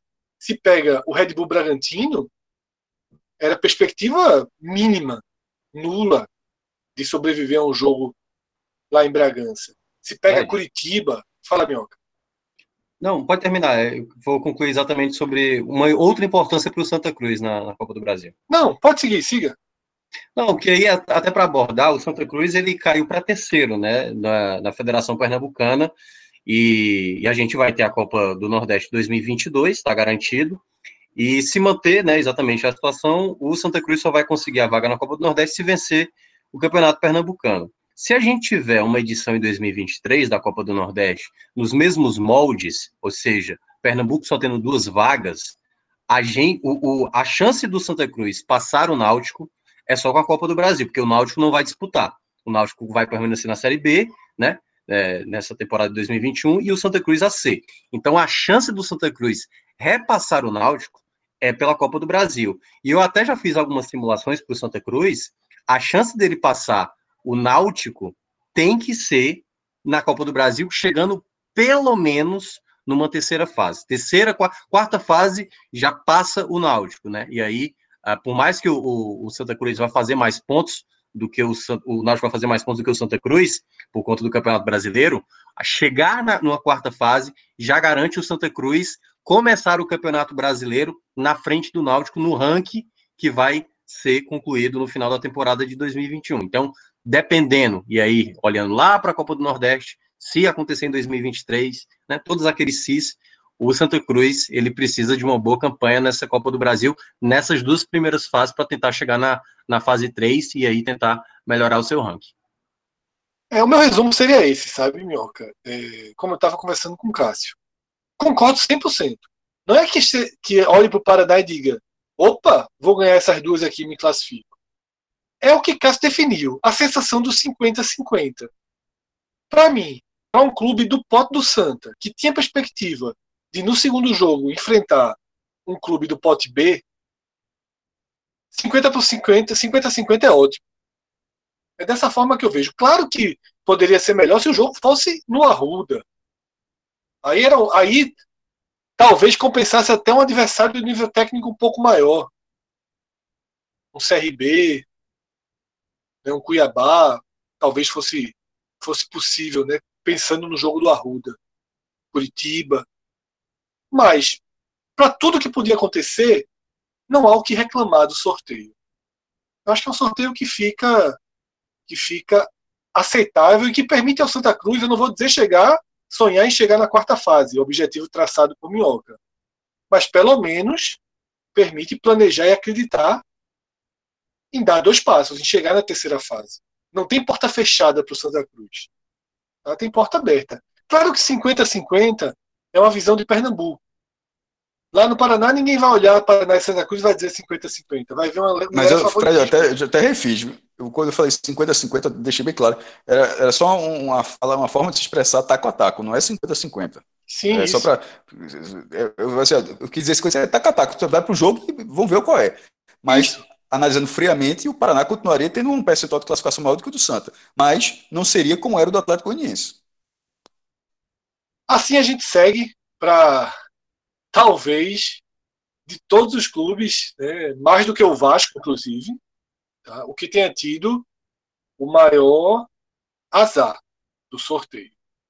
E era algo que estava ali pronto.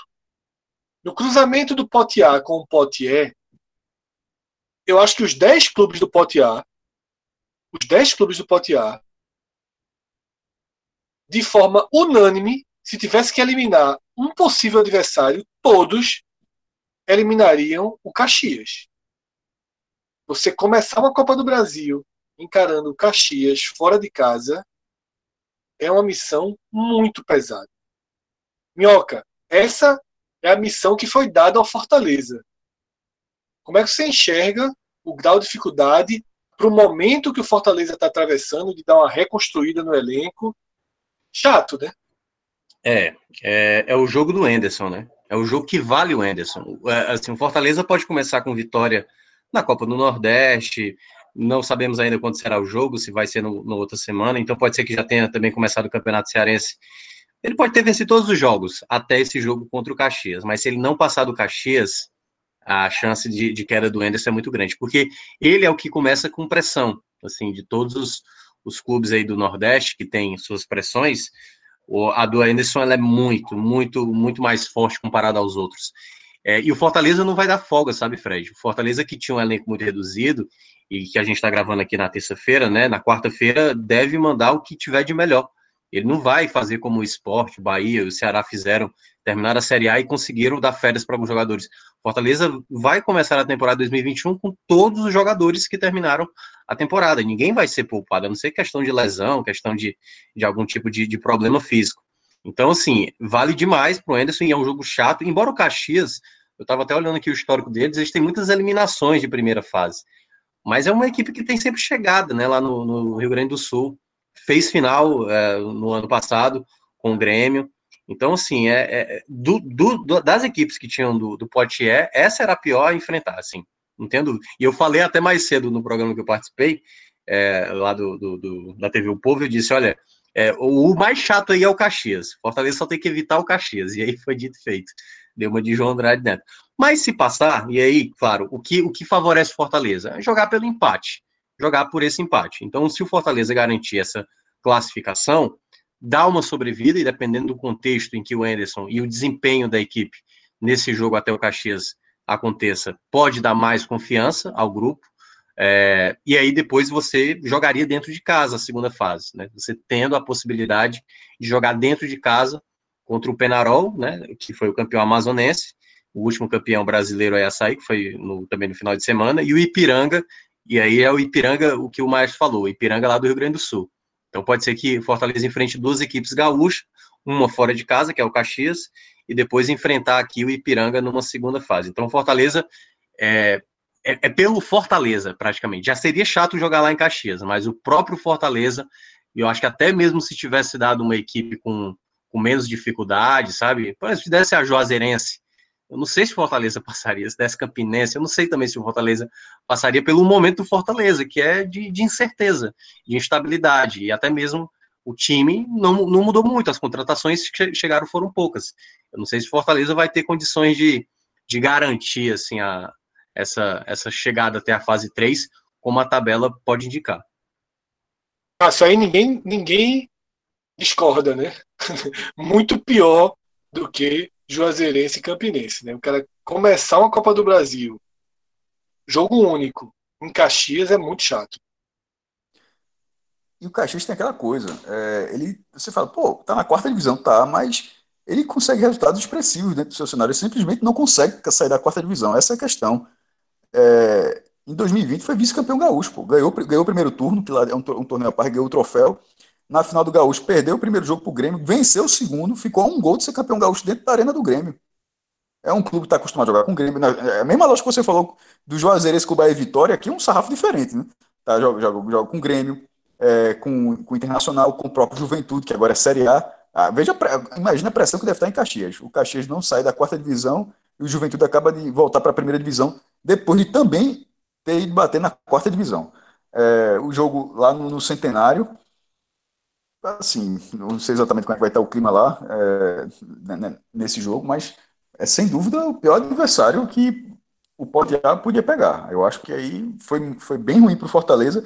A segunda fase não é, é embora o Impiranga do Rio Grande do Sul seja um time chato, mas pelo menos vai, ser, vai, pelo menos vai ter o um mando de campo. Porque em algumas situações você pega tanto o mando de campo quanto um adversário acessível, mas sendo adversário mais ou menos e o mando de campo, eu acho que o mando de campo é, é bem importante, considerando essa segunda fase da Copa do Brasil. Mas para chegar nesse ponto, o Fortaleza, com seus problemas técnicos, de, seus problemas de montagem de time, com relação de treinador é, pressionado, como o Minhoca já falou, ele vai ter que ultrapassar uma fogueira grande aí, da, dos nordestinos. É, geralmente a gente sempre faz aqui, mas sempre tem uma surpresa, um cai, como foi o Bahia para o River ano passado, o Sport caiu para o Brusque, enfim, sempre acontece.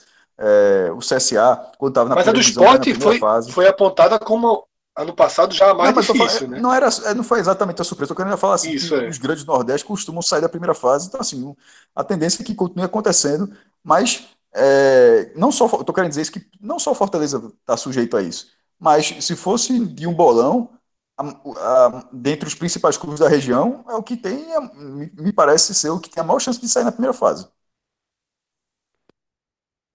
dos principais, sem qualquer dúvida. Tá? É, caminhando aqui para a reta final, um quadrante amplamente dominado pelo Red Bull Bragantino, tá? Mirassol na largada, Mirassol de Eduardo Batista, né, campeão da Série D. Talvez seja um jogo perigoso né, para o Bragantino, só pelo contexto de estar dentro de São Paulo, né, início do ano, início de temporada. Mirassol e Red Bull Bragantino, né, um duelo dentro de São Paulo. E quem vencer enfrenta fora de casa o vencedor de Uberlândia e Luverdense. Tá? Adiantando aqui mais uma chave, a chave onde está o América de Natal, São Raimundo de Roraima e Cruzeiro. Quem passar enfrenta o vencedor de Real Brasília e América de Natal. Se o América conseguir garantir pelo menos um empate lá em Brasília, ele terá o Cruzeiro dentro de casa. É um cenário que a gente pode pensar aí para o América cogitar aí de novo, né, um, receitas interessantes na Copa do Brasil. E ano passado foi bem, né? Foi muito bem. E quando a gente pô, teve uma chance, foi. teve uma chance de ganhar muito mais dinheiro ainda. Rodolfo, Rodolfo ficou, ficou bem feliz ano passado. Ah, porque sentiu, foi... Não, na verdade ele sentiu. Aquele jogo a turma sentiu. É, eu sei. O que eu tô dizendo assim, é porque ele foi avançando e foi ganhando um pouco antigo pro América, que, né, que fazia tempo que não. Acho que não ia tão bem assim na Copa do Brasil. Foi um bom dinheiro que ganharam ano passado. E o Cruzeiro, cara, assim, eles largaram no Campeonato Mineiro, assim, empatando ali na última bola, né? Sei lá, cara, o Cruzeiro, sei não, viu? Joga, vi jogar aqui, aqui próximo em Natal, pode ser que o América ia apronte, né? Então, eu acho que, enfim, primeira fase, a América tem que passar. E aí, na segunda fase, tenta fazer o crime. É, o problema é que o América não é confiável nem para passar, mas eu seria bem interessante, né? Se ele, se ele passa do Real Brasília, ele tem um jogo contra um clube grande e um jogo de expectativa boa. E nesse último quadrante, o último representante do Nordeste, o Juventude do Maranhão, aí ele vai enfrentar em casa o Operário do Paraná. E quem passar desse jogo visita na segunda fase o vencedor de União, União Rondonópolis do Mato Grosso contra o Curitiba. A gente pode ter aí a tendência né, de um clássico. Um clássico não, né? Não dá para chamar Curitiba e Operário de clássico mas de um confronto paranaense. Na segunda fase, o Curitiba se reestruturando. De volta o, torcedor, o, ouvinte, o torcedor do Operário ouvindo esse, esse, esse trecho, ele está pensando exatamente, concordando com você. Como é que é clássico? Ganhei lá e dos caras, porra. Na final do, na final do Paranaense. E o os dois da mesma divisão, né? É, o Operário, se eu não me engano, ele foi 14 vezes vice-campeão paranaense até finalmente ganhar um campeonato, meu irmão. Já pensasse, velho. Porque de vez em quando o time interior perde um campeonato, ganha outro, ou, ou vai para a final a primeira vez e ganha. Mas um time interior chega 14 vezes na disputa do título, só na 15 ganhar. Meu amigo, e pensa se, se a turma do Fantasma não comemorou lá no Couto Pereira. Então, assim, a gente fecha esse mergulho aí de 20 quadrantes, tá? Não foi 8 nem 16, não, 20 quadrantes, uma viagem longa aí, para destrinchar o que o sorteio da Copa do Brasil reservou. E Thiago Minhoca traz agora a história que assusta, né? Sempre tem aí os fantasminhas vindo do passado, estatísticas perigosas que ameaçam favoritos.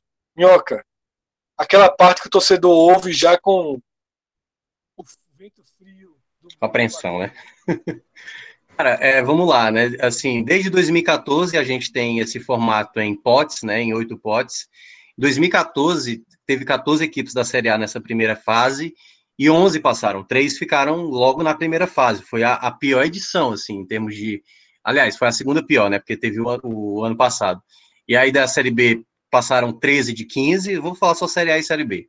Em 2015 passaram 3 das 14 equipes da Série A e 14 das 16 da Série B, que avançaram para a fase 2. Em 2016, 13 das 14, só uma não passou para a segunda fase e 11 das 16 da Série B também passaram para a segunda fase. Em 2017, todas as equipes da Série A, que disputavam a Série A de 2017, passaram de fase. E aí a Série B, apenas 10 das 16 que disputaram a primeira fase da Copa do Brasil. Em 2018, 9 das 10 equipes da Série A e 14 das 16 da Série B. É, em 2019, foram 10 equipes de 11 da Série A que também passaram para a segunda fase e 11 das 16 da Série B que também disputaram aquela edição de 2019. E no ano passado, aí foi o pior desempenho da, das equipes da Série A. Apenas sete de dez equipes que tínhamos da Série A de 2020 avançaram para a segunda fase, outras três acabaram caindo, e 13 das 16 da Série B ficaram também pelo caminho. Então a gente vê aí que só 2017, na Copa do Brasil 2017, as equipes que disputaram a Série A de 2017, todas avançaram, aquelas que disputaram a primeira fase. E aí a gente vai ver se em 2020 a gente tem surpresa ou não, né? Lembrando que a Série A desse ano tem algumas equipes, né, Cuiabá, você tem ali algumas equipes que não tem, enfim, são estreantes de Série A, e as equipes da Série B, por exemplo, né, tem equipes de tradição, né, Vasco, Botafogo, Cruzeiro, então também é um ponto a mais aí a analisar para quando os jogos acontecerem, que a CBF ainda vai disponibilizar o calendário das datas aí dos jogos dessa primeira fase. Então vou terminar com a pergunta, tá? Qual clube da Série A tem maior risco tem maior risco de cair na primeira fase? Vou relembrar aqui os jogos e a gente escolhe cada um quem corre mais risco. América Mineiro contra o 13. Sempre, todas vão jogar fora de casa, obviamente, tá? América Mineiro contra o 13. Cuiabá contra o Sergipe. Bahia contra o Campinense. Esporte contra a Juazeirense. Juventude contra o Murici. Atlético Goianiense contra o Galvez. Corinthians contra o Salgueiro. Fortaleza contra o Caxias. Red Bull Bragantino contra o Mirassol. Veja só, eu vou pedir primeiro e segundo, porque a gente já deixou claro que o Fortaleza é que corre o mais risco, né? Então, para não ficar uma pergunta fácil, depois do Fortaleza, qual o segundo mais ameaçado? É, eu considero esse duelo paulista é, capcioso, porque é, é, quase uma, é uma rodada né, do Campeonato Paulista. Mirassol e Red Bull Bragantino, eu acho que o Red Bull Bragantino assim, tem um jogo meio chato.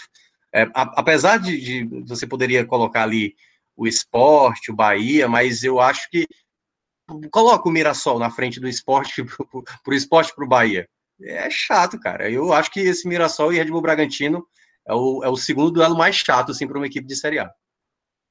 Na abertura, Cássio tinha colocado uma interrogaçãozinha aí nesse Sergipe e Cuiabá. E aí, Cássio, depois do Fortaleza, quem tem a maior bronca da Série A? É, ali foi o chaveamento 1, amigo. De lá pra cá teve chaveamento pra cacete. Era, o, sol, o sol tava batendo na janela ainda quando a gente. É, o chaveamento 1. Ah, o debate é deu demais, meu irmão. Espera aí. É, eu, eu, eu, eu, eu tô entre o jogo que Minhoca indicou, Mirassol e Bragantino, e 13 América. Porque tá, tá em atividade, vai, vai, ser, vai ser mandante. E assim, é um, é um clube que vai ter um foco absoluto nisso aí.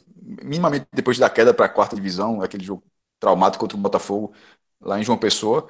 Pode ser um jogo chato. O América Mineiro fez toda uma grande campanha no passado, vai estar tá, tá pressionado a repetir ou de fazer algo próximo esse ano. Mas essa estreia é, não foi tão boa, não. Eu, eu, eu, boto um empatezinho junto com o Mirassol e Bragantino. Agora, é, e, os jogos do esporte do Bahia, eles estão ali. Eles, eles são mais perigosos do que o Cuiabá com o Sergipe, para dar um exemplo. É, Agora eu concordei, Cássio. Agora eu concordei eu acho que são mais perigosos. Né? Eu acho que tanto o esporte quanto o Bahia preferiu o Sergipe.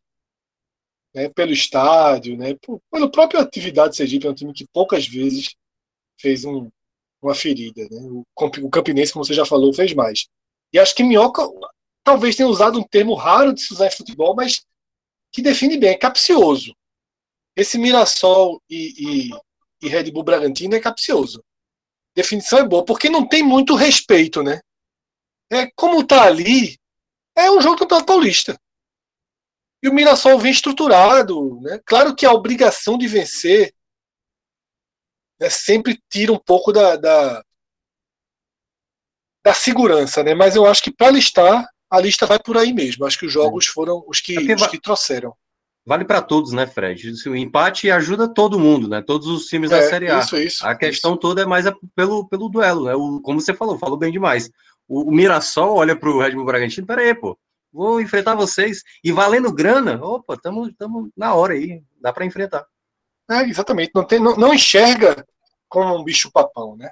Mas é isso. Dessa forma, a gente fecha essa primeira análise, esse primeiro raio-x da Copa do Brasil. Ainda vamos falar muito sobre a competição. Né? Semana que vem já começam os telecasts. Inevitavelmente o assunto vai para o raiz.